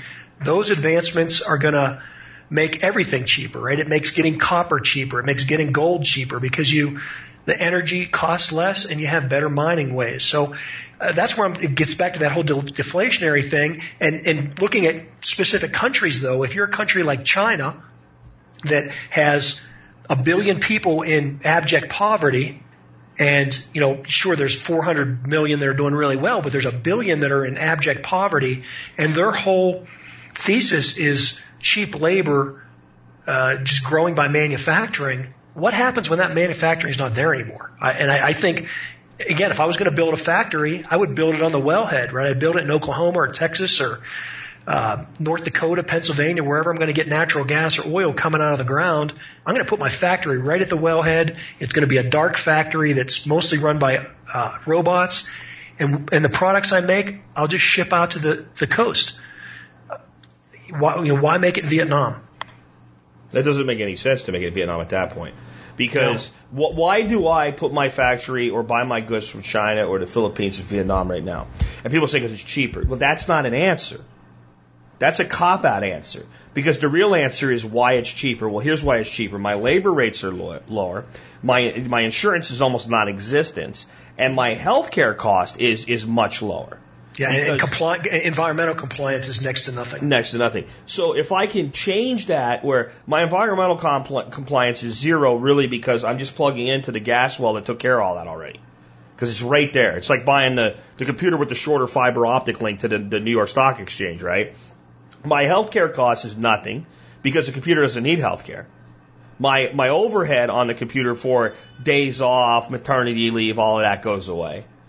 Like all of the reasons that it's actually cheaper to manufacture in Vietnam or Singapore or Malaysia or whatever are gone. It's not cheaper. And if it costs me the same to do the manufacturing, I'm still better off doing it here. So I don't even have to get it cheaper. I have to get it down to even close to the number because then my distribution cost goes down. Yeah, you don't lose your intellectual property. I mean, there's just so many Yeah. more reasons to do it locally. So that really changes the whole geopolitics, uh, dynamics of things. You know, Did, does the Middle East become as important as it's been in the last 50 years? You know, do we need to have a military to keep the Straits of Hormuz open? And, you know, I think we're going to see some major shifts and changes. And if we can take that, like, you know, 3D printing and all, I think that's in its infancy. And we don't even, like, I look at 3D printers and I see them kind of like, I don't know, pagers, right? Where the pager actually ended up into the smartphone. And when pagers first came out, nobody even made the correlation to the brick cell phones that were around. It was like, what is a pager going to eventually do? It's going to die and be replaced, right? And I, I- I think that when you look at things like, you know, 3, 3D printing, that's kind of what's going to happen. Like, what is actually going to be able to make a product for you is probably not going to be what we think of as a 3D printer today. Like, that's opening the concept of being able to say, I want this. Like, for instance, I was looking today at a product on Amazon that's basically a, a piece of stainless steel made into a cone for, for a grill. That's all it really is. It's a cone of stainless steel. There's even people that make them for themselves that have, themselves that have a machine shop, and they call it instead of a vortex, they call it a portex, right? Because you make your own. I, I would call it a rich tex because you're you're doing your own manufacturing. But I don't have the equipment, and I don't want to go buy the equipment to make that. But if I could just have that appear because somebody down the road would make it for me, and I could connect with that person on an app like, let's say, Swarm City that's that's being built. Well, then I, I'd rather do that, and they'd rather do that. And if we can automate that, whether it's because we're connecting through automation or we're manufacturing through automation, we start to replace that, and then we can then move that manufacturing far more mobily out to these smaller rural areas. And this ties back to the concept of like a UBI or something like that. So let's say that John and Jack lost everything. We lost everything. I don't know how we did it. I don't know. We went out and maliciously destroyed our own business. And, but UBI existed and both of us were getting two grand a month. We're not the kid in the basement that's going to sit there and buy, you know, our pot with it and, and have our mom make us a peanut butter sandwich. We're going to go try to put our lives back together. One of the first decisions we're probably going to make is, I can't afford to live here for $2,000 a month. So we're going to go where we can live for $2,000 a month. And we're going to take our innovation and our willingness to rebuild our lives with us when we go. And instead of living off that $2,000 a month, what are we going to do? We're going to say, I want more than this, but I'm going to find a baseline. And that starts building to me these little satellite rural rebuilt communities on this. And yeah, there'll be mm-hmm. people that sit there and they're basically professional beggars that don't have to even go out in the street and ask for the money anymore. But mo- I think most people aren't that. You know, they don't want to be that. They want to do something. And they'll use it to do something. And if they can then create economies with these automated technologies, there's an upside to this, I guess is where I'm going. Yeah, and it'll all be a, there's total upside again for the people that want to achieve. I'm totally bullish on the future. It's going to be that whole peer-to-peer interaction. You'll need less government. You'll, you know, everything will be frictionless, and, and that kind of gets back to that whole blockchain. Blockchain is really again, just an expansion of that peer to peer. It's going to help expand peer to peer where I, I don't need Visa to charge 3% to every merchant where I charge something on my Visa card because I'm using some type of blockchain software that's moving that money near friction free. So my vendor doesn't pay more fees. I don't pay more fees. We're still interacting. You're taking out all that middleman. That's what automation is going to do across the board and all these things. Um, I guess that takes us to that final, the final step too here too about think like an investor, not a speculator. That's where I'll come back on cryptocurrency and, and Bitcoin. I, I'm not bearish at all. Uh, well, first of all, on blockchain, I'm totally bullish. I, I think blockchain, we haven't even figured out what we're going to do with it yet. It's going to be amazing. And it's going to really make a lot of companies today huge profits. It's going to, I think you'll see it first starting where it already is now in the financial sector. but it'll spread to, to many other applications. And so that'll eliminate that friction. Those companies will make more money. And so, you know, the big companies, S&P 500, Dow Jones, I think they're all going to benefit from that. That's going Um, to be your medical records are going to be on a blockchain. I mean, that's one of Everything. the biggest innovations going on right now. Absolutely. everything. You know, you, the, the county courthouse. What the heck do you need a county courthouse anymore for? It's all going to be blockchain. So that's that's all efficiencies. And that and for you know for governments, it's not necessarily good news because maybe they lose power. But for companies that are positioned properly. It, it makes it, it's very good news for them. I mean, it gets back to is it going to be good for Visa? Well, maybe, maybe not, um, because they're kind of in that. You know, certainly not good for a Western Union because No. you know, No. it, just, it just it just totally destroys the Western Union. I can argue where it could help Visa to an extent. It depends on what they do. Um, but but other companies, you know, Amazon. How much how much um, how much money in Amazon never leaves the Amazon infrastructure? You know, I buy something on Amazon. You know, I guess what I'm saying is they could have their own Amazon blockchain cryptocurrency, right? It's just Amazon bucks. Here's the interesting thing about that. Amazon credits is the largest actual alternative currency in the world right now. But no one thinks about it that way because Right, you can't right. make money on it really. You can make a little bit of money but it's instant money. It's not long-term money because there are places in the world where Amazon pla- pays employees with Amazon credits, but they don't want to buy stuff on Amazon, so they sell their credits online so they can buy locally in the economy with their own currency. So they Right. sell it for dollars and then they convert it to, you know, lira or whatever, you know, and they go out and they spend that money. So if Amazon just made Amazon credits into Amazon, and they even called it that at one time, Amazon coin, but they actually made it a real cryptocurrency. I mean, you can get anything you need to live on Amazon. You you would even worry less than people already worry about converting out back into some other form of currency. Exactly, and, and you know, and again, you know, a Walmart too. Walmart is huge. They could do something similar to that. I think you could have. I think you could have even institutions that do that. I mean, you look at the Catholic Church. How many billion Catholics are in the world? Um, they could have their own little, you know, Vatican. They have a Vatican bank, right? They could have Vatican currency. Vaticoin.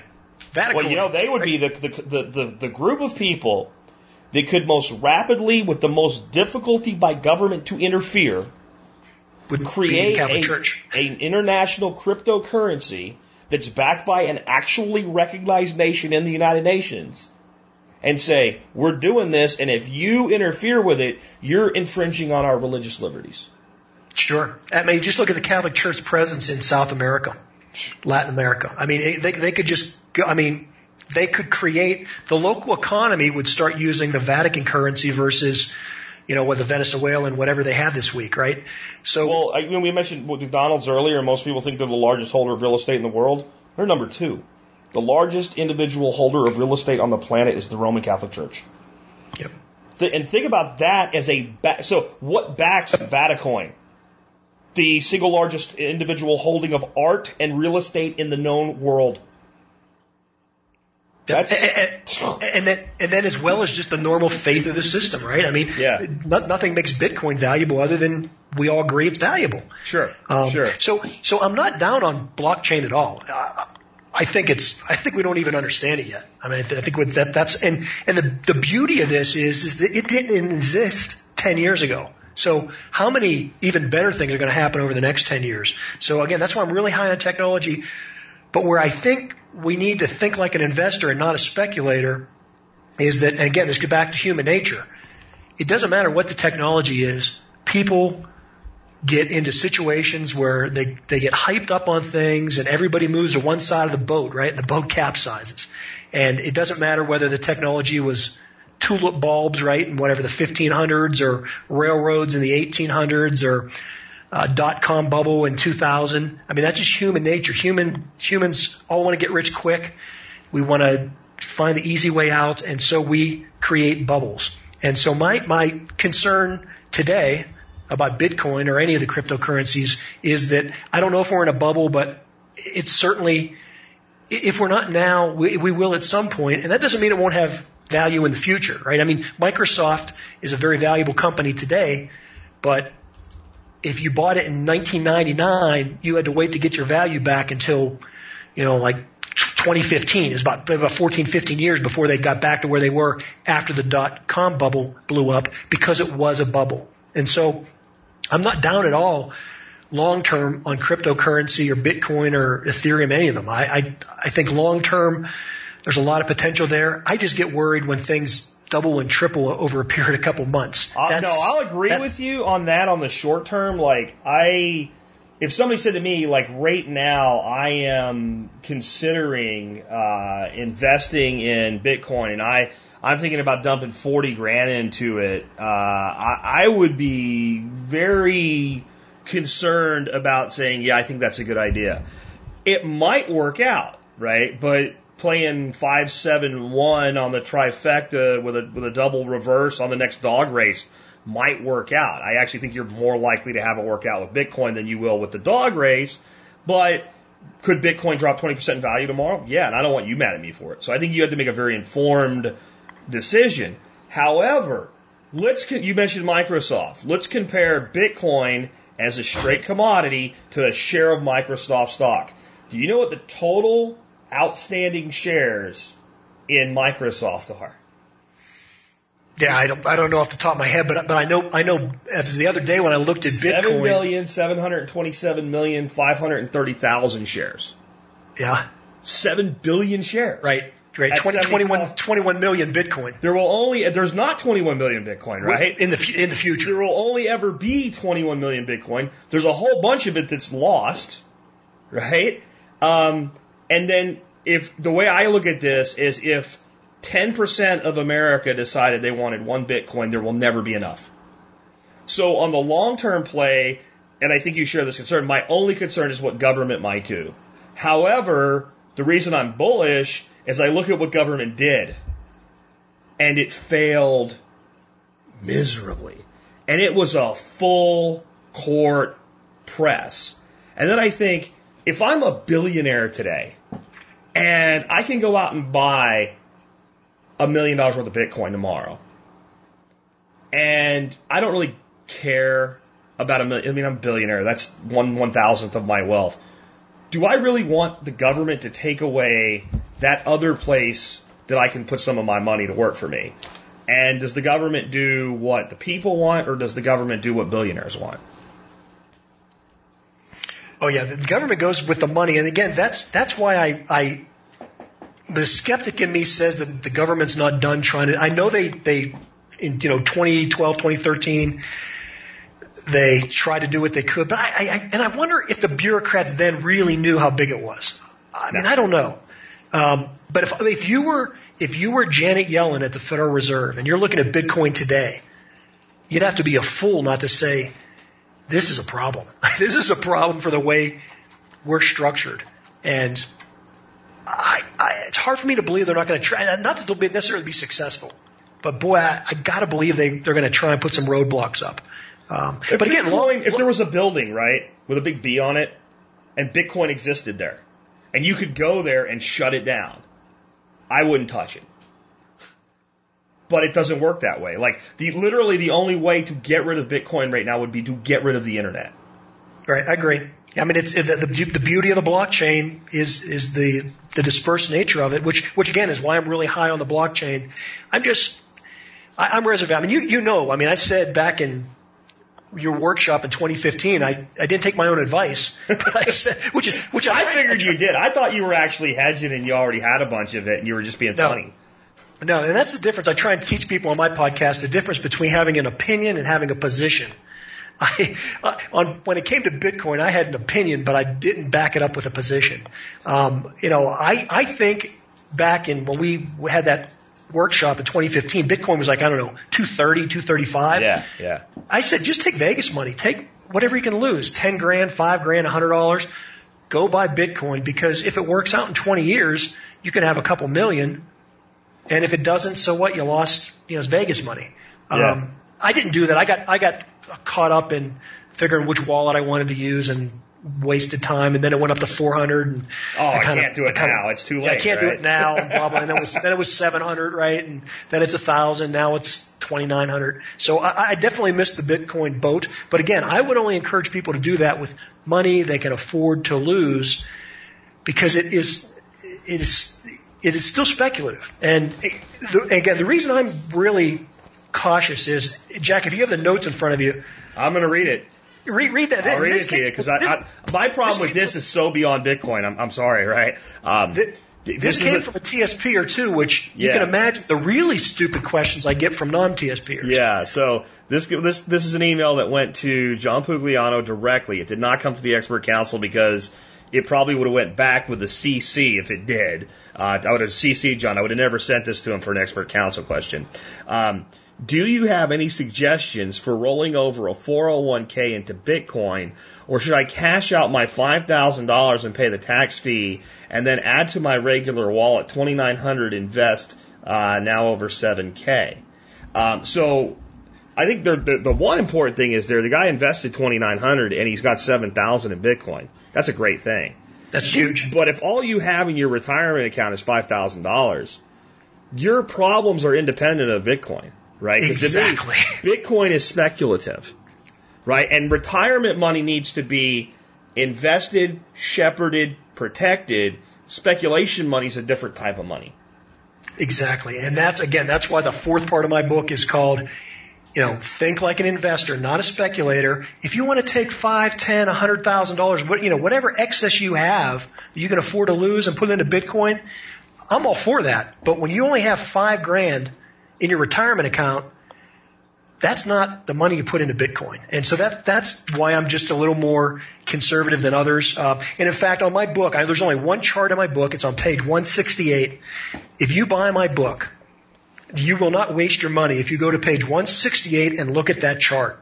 That chart, it happens to be the 3D printer industry. It, it is one particular stock, but it's it's basically that it would play out for any of the 3D printers. It shows how that thing skyrocketed and then totally collapsed and lost 80% of its value. Now again, that doesn't mean that 3D printers in the future aren't going to be huge, but that particular industry for a couple years got really hot and it turned into a bubble. And most people didn't invest when it was cheap. They invested when it was high. And the importance of that chart and why I say the price of the book is worth looking at that page is because that's the chart you see on every bubble. It doesn't matter if it was railroad stocks or internet stocks or, um, you know, Gold. whatever. Gold, gold in 2011, right? Yeah, if you bought gold in, in between 2000, um, you know, gold really didn't start moving up till 2000, so you, your money would have been dead for a number of years prior to that. But if you bought gold in 1999, 2000, all the way up to, you know, about 2005, you probably did really, really well. But after 2007 up to 2011, it started getting pricey, and the people that got in those last two years for sure, you know, they're they're way underwater in gold right now. That that chart is the classic chart of every bubble. And so that's what I want people to focus on is, you know, be wise with your money. We're going to be going into all kinds of amazing new technologies, lots of opportunities, but there's going to be lots of bubbles too. And that never changes because human nature doesn't change. See, but I mean, even when you look at gold, so now I'm I'm back to this this this concept on Bitcoin. There's 5.8 trillion ounces of gold in the world. 5.8 trillion, and there's there's I think there's almost as much silver or more silver, except silver gets used and goes away and doesn't come back. Gold usually doesn't that doesn't happen to them, and that's why I look at something like so could Bitcoin be have it's Bitcoin has problems. It has technological problems. I think they'll be solved because the people that can solve them are highly motivated to eventually come to a consensus on how to solve them. But it's not Bitcoin, it's the technology. And in literally 10 seconds, my Bitcoin can be Ether or Dash or Litecoin or you name it. Right. And and there's and now that's where you get into real speculation because there's this new stuff coming out every day. But it's kind of like how many people were going to be Amazon before Amazon was Amazon? exactly. A, a, gazillion, right? And then Amazon's in, in, in, in, my, in my book, I, in my book, I talk about social media and I talk about uh, Facebook. You know, Yeah. uh, Facebook got bought out by um, Rupert Murdoch, who is no dummy, right? But he bought the wrong company, right? It, it turned out to be Facebook, not MySpace. he, bought, he bought MySpace. I said it the wrong way. He bought MySpace. MySpace went away. He lost five billion dollars in that deal. But you know, but he was he's a lot smarter than I am, and he bought the wrong company. Yeah. Yeah, but the, the the problem for him was he couldn't move. For actually, MySpace is still there, but boy, I'd rather own Facebook, wouldn't you? Well, yeah, because I, I think it's still there. I think he sold it for a couple hundred million, but he bought it for five billion.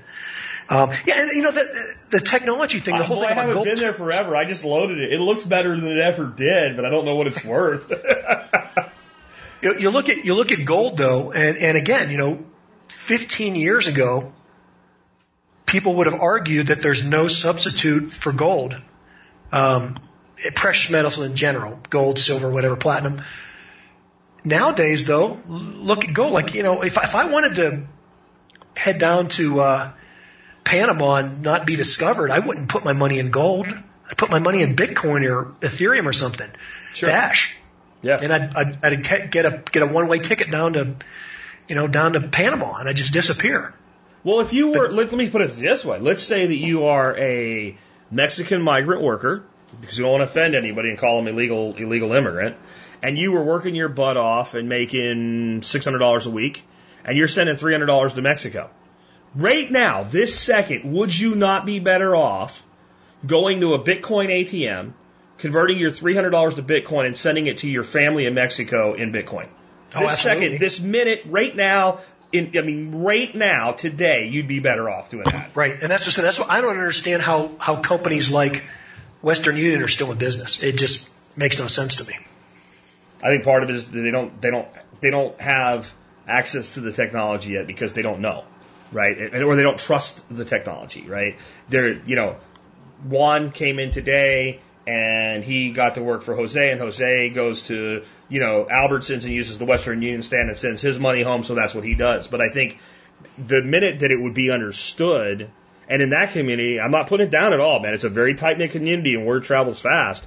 And once like one guy tried it and it worked, like I think it'll spread through there, you know, quicker than something would spread through a restaurant if somebody told a server about it. Like I, I really do. And every time more people use it, it forces the value up because there's only so much to be used.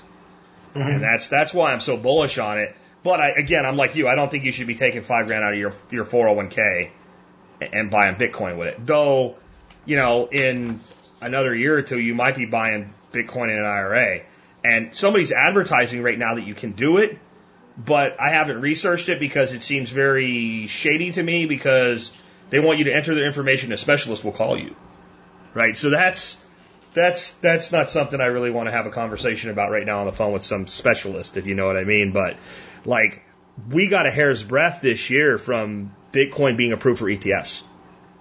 Right? Now, if that happens, I mean, my God, you, Do you know, Do you know the the market cap on Bitcoin now is this week it got larger than it had already had exceeded GLD, the gold ETF, yeah, but now it's exceeded the combined value of GLD and the mining, the, the miner stock. wow, the, the mining ETF. So I mean, it's it's huge in and of itself. Yeah, if it, it it's all going to be again blockchain. I'm long on blockchain. I'm just I just want people to know not to put their life savings into any one thing, well, anything, right? I wouldn't tell you to put your life savings into.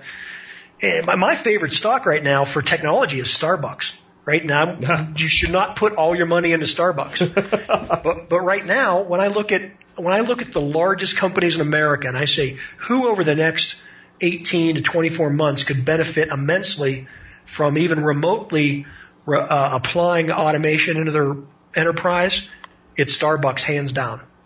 They could easily get rid of probably 60% of their baristas. Uh, the, the technology's off the shelf now. It's not like it's a you know magic how to make a, a cappuccino or something. I mean, it's very repetitive, and yet it can be customized to the individual customer. I could take I could take their workforce down, in store workforce down 20% tomorrow with a managerial change. Not even Oh, that's technology. And- no, seriously, because no, and I don't mean like getting managers like me in every Starbucks, because you ain't doing that. John Pugliano and Jack Spirko are way too expensive to get to manage a Starbucks. But you see that long line of people waiting, and what can I get started for you? I, I just want, you know what I'm gonna say, right? I just Right. want a coffee.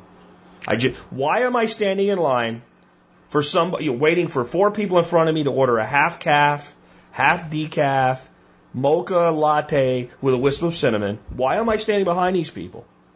If I, there was a system where I could walk into Starbucks with a Starbucks card, shove it, or just a USB drive with a Starbucks wallet on it of some sort, or Starcoin, right? And stick it in and put my cup under, and it didn't even make me my half whips and all that other stuff. All it did was, you know, dark roast, light roast, uh, whatever that stuff is they came out with a while ago that I like, the lighter stuff, you know, and you just pushed a button and it was just for people. It was only for people that wanted just coffee instead of the pain in the butt drinks. You could cut 20% of the workforce tomorrow.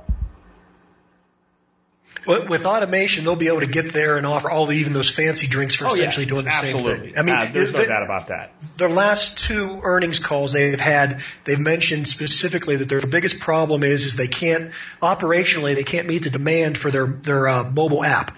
You know, people are ordering and they get there and the drink isn't ready, or they do get there, they take their drink and cut the line, and everybody in line gets mad. Sure. But you put in And then tomorrow they get the app so they can cut the line and then the problem gets worse. gets worse, right? So the problem is they have too many customers. I mean, it- what a great problem. Yeah. Uh, so, but you can take off the shelf robotics right now and solve that problem. Okay, here's an interesting. This is a great company to talk about with this because here's the crux of the issue.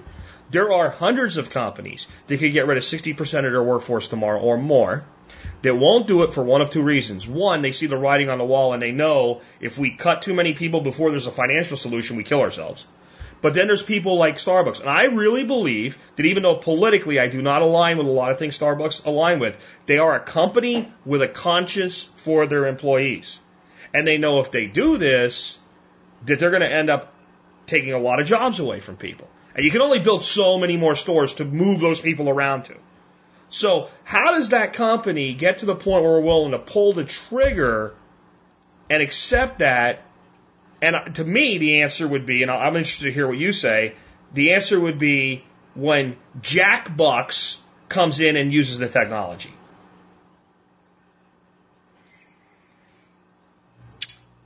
Yeah. So, well, how, how does that how does that help them with laying off their employees though? Well, it doesn't. But then the market reality. Oh, in. because somebody else. So Somebody let's else say let's say that uh, I'm I'm Elon Musk's um, nephew, and I, I call up my, my uncle Elon and I say, hey, can I get a oh I don't know a hundred million to start up this Jack Bucks coffee? I want to go head to head with Starbucks. And Elon says, dude, you you have no choice. There's no chance for you. But I say, no, look, this is what I'm going to do. I'm going to put these first five satellite stores out. Here's what's going to be. People are going to be com- coming in and they're going to be able to get their coffee without standing in line. And I'm specifically going to buy a property right across the street from Starbucks. Okay, yeah, and, and that's already there. So I'm just trying to Google it. Cafe X Okay. is already there. Okay. It's a company, and I think they started in San Francisco or San Diego or somewhere.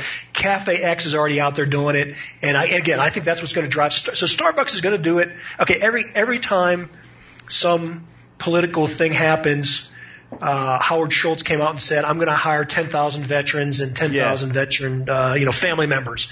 When you know, because that was politically nice to say, and Because Starbucks said they were going to hire a bunch of uh, Somali uh, refugees, right? right, Right, yeah. And it's always ten. The number's always ten thousand, which I 10,000. always think is, is hilarious. No one ever checks and says if they actually do it right. right. Well, and you know, and I do think he does care about people, right? I'm not. I'm not. I agree, but those those types of uh, things are the same as if Donald Trump becomes president, I'm moving to France. Right. I, Right. I, we're on the same page with all that. I, I Yeah. So I, I believe some of it's BS and I believe some of it's sincerity and, and maybe they even delude themselves. But in any case, they um they are going to have to make cutbacks though. Be, and, and there was just an article that came out not too long ago. I think it was last week uh, about how unhappy Starbucks workers are because they're only paid really. I think that they were claiming nine dollars, and the, I thought I thought Starbucks guys were paid more than that, but they were saying nine bucks an hour. They're overworked. You know, customers are mad at them. So I think they'll come out and say, "Hey, look, you know, we'll give you a nice severance package. We know you're stressed out. We'll pay for, you know." What, what Phoenix University or something? They guarantee people Sure. degrees on you. Yeah, we'll pay your Phoenix University tuition for Or, or what about this? What about this tactic then? I wonder what's what's a, what's a turnover rate at a Starbucks store? Do I mean, do you Yeah, I don't- think that the average Starbucks uh, employee that actually works at Starbucks is has an average tenure of? And I don't know. I'm not. It's not a loaded question. I don't have any idea because I have seen it be more stable than a Burger King. You know, just Right, from right. go, I don't really go anymore. But back when I was working and I did every day, I did see the same people there. But you think it's a year, it's two years, it's five years. And if you were to effectively use a hiring freeze, kind of the Exactly. Model that's fake, wouldn't you just through attrition end up keeping the people that you adapt to the technology? Yep, exactly. And I think that's what they'll do is they'll, they'll roll this out in certain locations. They'll try it, you know, and instead of hiring 10,000 or whatever, they'll be hiring 10,000 robots. And five, ten years down the road, they won't have many employees. But there, there was an article. In fact, I, I'm going to write the editor, one of these editor letters I'm going to send in this one. Somebody wrote the other day about, um, the whole robotic things, right? There's everybody's going to hype it. Everybody wants the clickbait. So it's either going to be robots are going to destroy your life, or robots are not going to be any problem at all, right? There's not a whole lot of middle ground. And even in the book, I tried to I tried to keep it middle ground and say, look, this is going to be a problem for a lot of people, but it doesn't have to be for you. Okay, but there was a, an article I read just the other day, and they were saying, look, this robot stuff is nonsense. Look at ATM machines. It, when ATM machines came in, they said they were going to get rid of all the bank teller jobs, and that's simply not true. And they put up a chart and they say, look, the, over the last 20 years, they've added 100,000 bank tellers, and these were because more branches got put in because of the ATMs, and so it, it gave more jobs to bank tellers. But if you look at the what they don't show you is the growth rate. Prior to the ATM, the, the bank teller job was growing at a pretty good rate. It was more than keeping up with the general economy, which you know, going back into What, like the what, what 70s was it? To 80s. the, what was it relative to the total population of the country? That's an you know. Yeah, probably it's probably relative to population growth, but you know, going back to the 70s, 80s, this stuff was growing at four percent a year. Yeah. If you look at their growth rate over the last 20 years, yeah, they've added 100,000 jobs, but it's only grown like six tenths of one percent a year. Six tenths. So yeah, they didn't. There are more bank tellers today than there were 20 years ago, but not at the same growth rate. So you know, will there be as many Starbucks employees 20 years from now as today? Maybe, but there'll Well, be a whole it- lot, whole lot more the- robots. Where's the pain point? So, for what this made me think of when you're talking about this is, occasionally Dorothy and I go to a, a little local place down here. It's not a local place; it's a chain, but there's a local one here, a Panera Bread, because they have some pretty good food, and they have six beautiful kiosks sitting there. Almost no one uses them. Why? The place is usually not that busy. It's well staffed. The staff is competent. When you order something and ask for something special, they don't look like they're trying to solve a calculus problem. You know, like the the rental car guy looks like, yeah, yeah I, I reserved my car two months ago. I'm on vacation. I'd like my car. Well, we don't have one, and he's you know looks at the computer like he's never seen it before. They're not like that. You go to Starbucks, you're in a long line, you're angry. You're going to be much quicker to go to the kiosk, right? But Right. I think what happens is, where are you going to be go really quick to go to the kiosk? I, I don't go there, you don't go there, but McDonald's.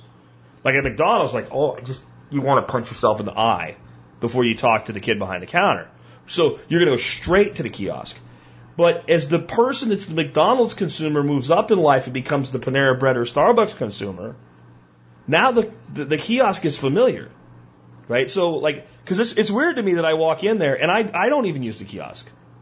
I go talk to the little girl, you know, and say, hey, I want a uh, this sandwich or whatever. And the reason I do that though is there's no one in my way. If I got in there, I mean, what do you think I would do or you would do if we got in there and there was a line with 14 people in an empty kiosk? Oh yeah, right. The kiosk. Yeah. Same with the airlines. Like they had to actually finally say you have to use the kiosk unless and you have you know, a problem. McDonald's has gone to the mobile app as well. You know, you don't even Yeah. have to use the, the, the, the, the app anymore. You can just use the app. You don't even have to go to the kiosk now. At And I think McDonald's. that's the thing. I think the kiosk is like, it's like Windows Millennium. It's like a stepping stone to the next operating system, but nobody would use it. You know I mean? the, the, the, these apps, you know, for things like McDonald's or things for your- uh, like your future, Starbucks, yeah. you know, every day your cell phone's tracking you. It knows you, you're pulling into your Starbucks on the way to work to get your favorite drink, or you're the executive that's going through security. You get through the other side of security at the airport. You know, the long line you see at Starbucks at every airport. Mm-hmm. That your cell phone knows that it's Monday morning. John's on a plane. He's going to stop by Starbucks and get his drink before he gets on his flight you're you know you're going to get that little vibration telling you do you want to order or whatever and you Siri yes get Oh, my drink boy. And by the time you get up the escalator or by the time you pull into the drive through at the at the uh, restaurant They're going to have you your drink exactly the way you like it at that temperature with the right amount of cream and sugar. There'll be a little happy message on there. You know, it's Jack Spirko. They're going to say Happy Second Amendment Day, and some you know some feminists they're going to give them another message. Right? It's going to be that's the way it's going to be. The return But of if I- push marketing. Everything shifted to pull marketing, and it's the return of push marketing. Because once I get you to put that app on your phone, if you say I allow location sharing the first time you you use it, then you can start that tracking of my activity. Because the 19 pages of terms of service, I'm not going to read it. Right? I was going to say okay. And yeah, you're right. I never really thought about it that way. So now you don't have to get me to use the app again. You just have to, to the app knows that I didn't use the app and I went to your store. And the app can even kind of figure out how long it was between when I got to your store and when I got my drink, or at least when I left your store. So it knows how long I was there. And it has average customer response. So it knows how that store was working. So then it could say, well, you know, all we have to do is ping Jack and go, would you like a drink today? Because you don't know what I want yet. But when I order that, would you like to make this your favorite drink? Yes. You got me. Eh, Set it set it as a default, you know. And when when Jack hasn't had his morning coffee, it sends you a little memo, you know, a little message. Why?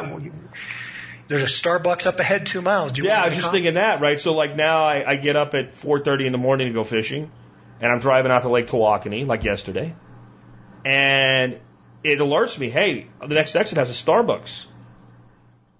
I didn't know there was a Starbucks there because I can't see it with the billboard. Now, now I don't need a billboard. now the billboard's gone. The Right. billboard guy's out of work.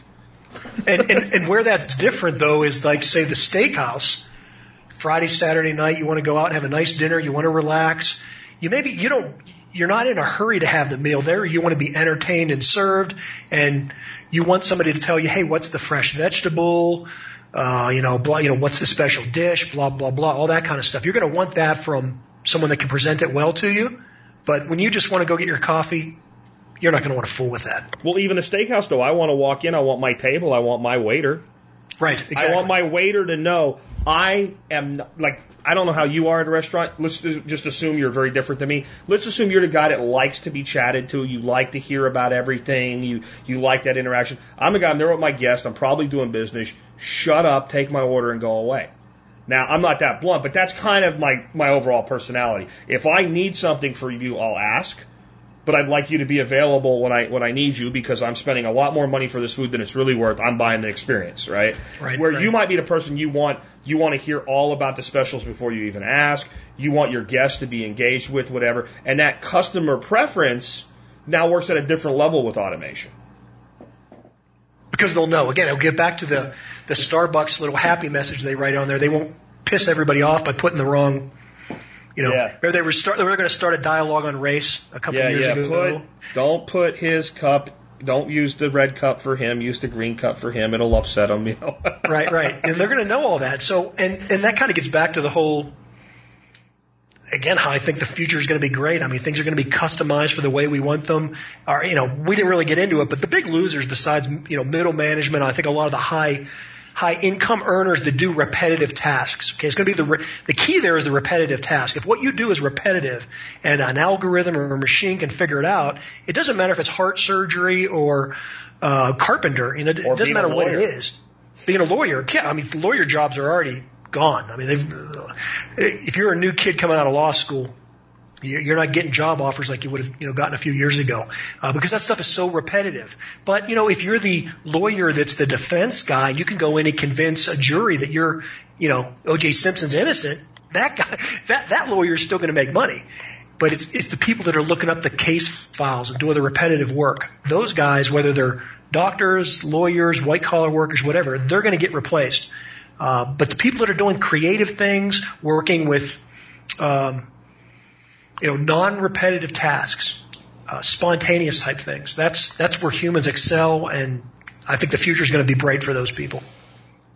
Yeah, absolutely. Well, you know, we want to make sure people know that they can uh, get by your site and get your book. You want to talk about because we talked kind of all around the book today, but you want to maybe give a l- little bit of a pitch for the book itself.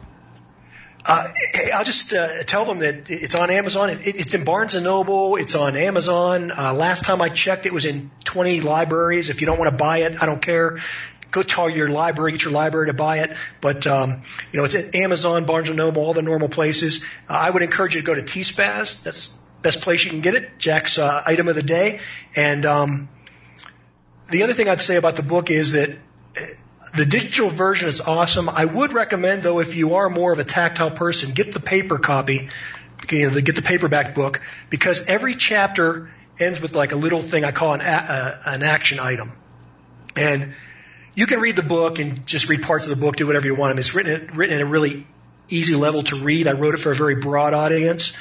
But at the same time, I wanted to have specifics in here that someone that was really serious, someone that really wanted to be an entrepreneur, or someone that was really focused on some kind of a future goal, could work through the little exercises. And because it's written for a broad audience, you know, it's going to be specific to you. But you can take those little thought processes, and if you actually work them and kind of make them like a little journal, you can uh, you can get a lot out of it. And you know, frankly, it's that kind of thinking that got me to where I'm at today. So. Uh, you can put as much work or little effort in the book as you want, but if you work through those little exercises, I think you'll find it valuable. And for those of you that want to start your own business or, or look for opportunities in the future, that's what I encourage you to do. Awesome, man. And and I, I want to kind of throw out a little bit of a shout here for it that like my my big surprise when I got this book, like a lot of times you'll see me kind of bawling people out in the comments section. Put some returns in the comment. Don't make me a giant block of text because you can't read it. And uh, a lot of times in books, that's not the case. You've got this broken down into 17 chapters, but each chapter is broken down into subsections. And the subsections in general are between, let's say, three quarters to two and a half pages a subsection. And this lets you kind of eat it like popcorn, right? Because this is this is very high level information, but it's written in common language. It's not it's not complex, but it's complex thinking with with simple language, which I think is that's how textbooks should be written. I expected this book, honestly, John, to be kind of textbook like. It is the antithesis of a textbook, but this is how a textbook should be written. This is designed for learning, and, and that alone is going to make it, I think, more beneficial to people. If you had, if you went through this book and took the uh, all the black heavy print out, I think it would actually make it a little bit less reader friendly. It's very, very reader friendly, and it lets people, especially people like I don't get to sit down and read a book for two hours straight very much anymore. So like I, my morning office time, if you know what I mean, I do a lot of book reading. Like you can go through two or three sections like that and, and kind of pick it up the next day and take it in over time, which I think actually might be a really good way to do this because I think that each, each kind of piece of this is going to take each individual on a different mental journey into what does this mean for me? What can I do about it? What business can I start? How can I protect my money? How can I ensure my career? Things like that, if that makes sense. Yeah, and I try to do it with stories. I use historical stories to kind of make it. And frankly, Jack, that's actually something I've really learned from you in five minutes with Jack about the importance of telling a story. And uh, so I try to break it down into all these little, you know, 500 word, 300 word stories, and that's, you know, emphasizing the main points of the book, but to do it in, in different story forms. Very, very cool, man. I, well, I appreciate you being with us today. And I also appreciate, you know, all of the work that you've done over the years helping TSP members uh, as council member and as being on, I think, probably seven or eight episodes of the show now as a, as a straight up guest. And, yeah, yeah, uh, yes, yesterday was my four year anniversary. The first appearance was uh, wow. Uh, June 6, 2013 was my first appearance on the Survival Podcast. Time flies, man. Episode, man, it does. TikTok, episode 1144. the first time I was ever on the show. Um, Jack, I appreciate it. I love the TSP community. Uh, you know, I get down to Texas for the workshops every, as long as something's not holding me back, I get down there and, uh, I assume we're going to do one this fall and I'd encourage people, get in there quick. They sell out fast. Especially the fall uh, ones. I mean, spring you can, you can wait a day because people are busy in spring and getting stuff going. Fall people are in that coast mode, and man, that's it's. And I actually think we have more of a uh, party atmosphere in the fall. I guess I don't know. It's it's there's a little bit more after hours fun. I think. I'd encourage everybody to do those because, I mean, even if you've been to them before, or even if you're not interested in whatever the topics are being discussed, the fun is just hanging out with everybody. I mean, that's what I enjoy the campfire and barter blanket, all that stuff is a blast. I really, really enjoy it. You want to learn entrepreneurship, come to a barter blanket. But remember, what happens to the blanket stays with the blanket. Uh, That's right. anyway, man, thanks for being with us today, John. I, I really appreciate it. Thanks, Jack. Appreciate you. Take care now. All right, so I'm going to be very brief with the item of the day today because it's the book that we just had a very big discussion on. The Robots Are Coming by John Pugliano. Uh, you can get on to today's show notes, or you can get on to the review that I did of it, or you can just go to tspaz.com, click on all the reviews, and you can pull it up and you can find it there. And uh, of course, whenever you do your online shopping at TSPAZ, you help support the Survival Podcast and the work that, I, that we do here. And since we spent the whole time on the book, that's going to be the entire uh, item of the day segment for today. Uh, next up, though, I want to talk to you about the song of the day. So, John Adam, uh, who did a great job of choosing songs from the year for about 40 episodes of the show, I've asked him to stay on and to start picking uh, new music because I've worn out my. I mean, I've been doing this for hundreds of episodes now, so I've really worn it down. And um, I got a lot more music I'd like to play, and I may occasionally bump some of his stuff and pull in some songs or send him some stuff and say, hey, work this in somewhere for me. Um, but I want to give one guy the thing and let him do it. And that's so when some of you say, hey, you should play this song or that song or this song is awesome or whatever, from now on, I'm just going to forward them to John. But in uh, taking this on and making lists of probably 10, 15 songs at a time for me so I can just do this. And part of it is, you know, to you, like, well, Jack picks a song every day. Okay figuring out a song and what I'm going to say about it, you know, can add 30 minutes to show prep. If I don't know what's, if it doesn't just come to me and I'm like, what do I want to, like, some one more thing to do. Um, so having someone do that with a different take and a different repertoire, I think will be very useful. But when John said, yes, I can do that, he's like, the, the soonest I can get some stuff to you is probably going to be Thursday or Friday. And then I'll get a few out ahead of you. And, okay, great. So that leaves me with a day or two where I got to come up with something myself. So I was in that mode today, like, well, what do you want to do? You know, and um, I think it's actually easier for someone that's not going to do the discussion about the song to pick the song because then I don't have to worry about it. It's just there, and then I got to make it work, right? So today I was kind of like trying to, I was digging through a bunch of stuff, and I believe in serendipity and, and synchronicity, and in all of the, the last couple weeks, and I've been listening to songs and looking at music and stuff and stuff on YouTube, an associated video has been coming up And it's, it, it says something like the raw, emotional, uh, torn down version of We're Not Going to Take It by Dee Snider. So I've seen this over and over, and I always liked that, but as a kid in the 80s, come on, man. That song was like a rock anthem against authority, right? And I, I've even played that original song on the show one time for you. And part of me, look, anybody that's ever heard a cover, even if it was a good cover of a song you really love the original of, you don't want things to change, you know? But yet, you know, unplugged, acoustic versions generally are well liked. And I figured that's what it was, but there was still a part of me that just wanted that screaming version of that song never go away. So I resisted it, but today I clicked on it. The song, especially the, the, the video that I've, I've linked to in the show notes for you, uh, was something that Dee re-released with uh, Criss Angel. Um, to help spread awareness about childhood cancer. And I think that's very, very important. And I'm going to bring that up right here for just a second so that you know that. I'm going to suggest you check out that video. And I think that if you can do anything to support people that are doing real work into helping children with cancer, that is as valid as anything you could do to make a positive contribution to the world. But the song itself, to me, is bigger than that one issue, even though that's why it was brought back out. Because the original song, I guarantee you, in the 80s, when Dee was with Twisted Sister and they put this song together, that's not what they were thinking about. And the, the remake of it is not a word changed. It is verbatim the same. Took it down to an acoustic level with a piano accompaniment, took the tempo down, and made it very, very passionate. What I love about it, all the things I loved about the old one, I think they're more true in this. I think removing the smashing guitars and the thrashing and the heavy drums, I think it made the song more, more true to itself, even its original version. We're not going to take it. We don't want nothing, not a thing from you. That's how I feel about the Power Elite. I'm sure the song in the beginning when Dee wrote it was all about just rebellious youth and, you know, the people in authority. What is that? A twisted sister pin on your uniform, etc. But musicians mature and the people that listen to them mature. And over the years, I've gone from somebody that was just a flag waving blind patriot to someone that realizes that true patriots are those that question their country and know they don't back their country right or wrong. They back their country for the right reasons when it's right, and they question it when it's wrong. And I, I believe that we had a huge discussion about the future today, and I believe this song is really very future looking, especially in this new version. Humanity is evolving, and there'll be a lot of pain and gnashing of teeth and a lot of opportunity. We discussed all of that today with John.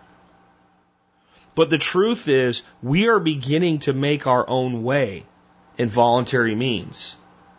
And that, that includes things like automation and, and liberating people from things they really don't want to do, but they've always done because they needed money. And on the money front, cryptocurrencies and being able to be in charge of our own economic systems. The, the, the greatest way that humanity has ever been enslaved throughout history by power elites has been through economic systems. And those systems are now evolving at a speed that the people that are in charge can't comprehend. As they're trying to get around their fingers around the first versions, 20 versions out. And that's happening everywhere. And all of the fighting and animosity and anger that you see between groups of people, do you know why it's really there? It's really there because they're forced to coexist when they don't want to. People should be able to form their own groups and their own interactions, and things should be voluntary. And to those that don't think that's the way it should be, that want a structured, archetype command structure and want to tell everybody what they're going to do and how they're going to do it, well, we're not going to take it because we don't want nothing, not a thing from you. With that, this has been Jack Spirko with another edition of the Survival Podcast, helping you figure out how to live that better life if times get tough or even if they don't. We've got the right to choose it. There ain't no way we'll lose it. This is our life. This is our song. We'll fight the powers that be just. Don't pick our destiny cause you don't know us. You don't belong. We're not gonna take it. No, we ain't gonna take it. We're not gonna take it anymore.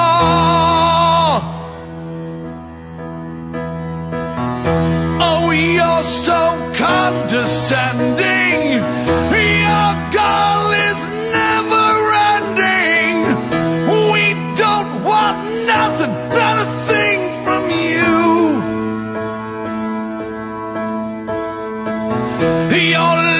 life is tried and jaded, boring and confiscated.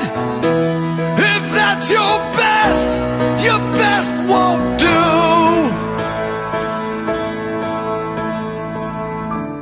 Whoa,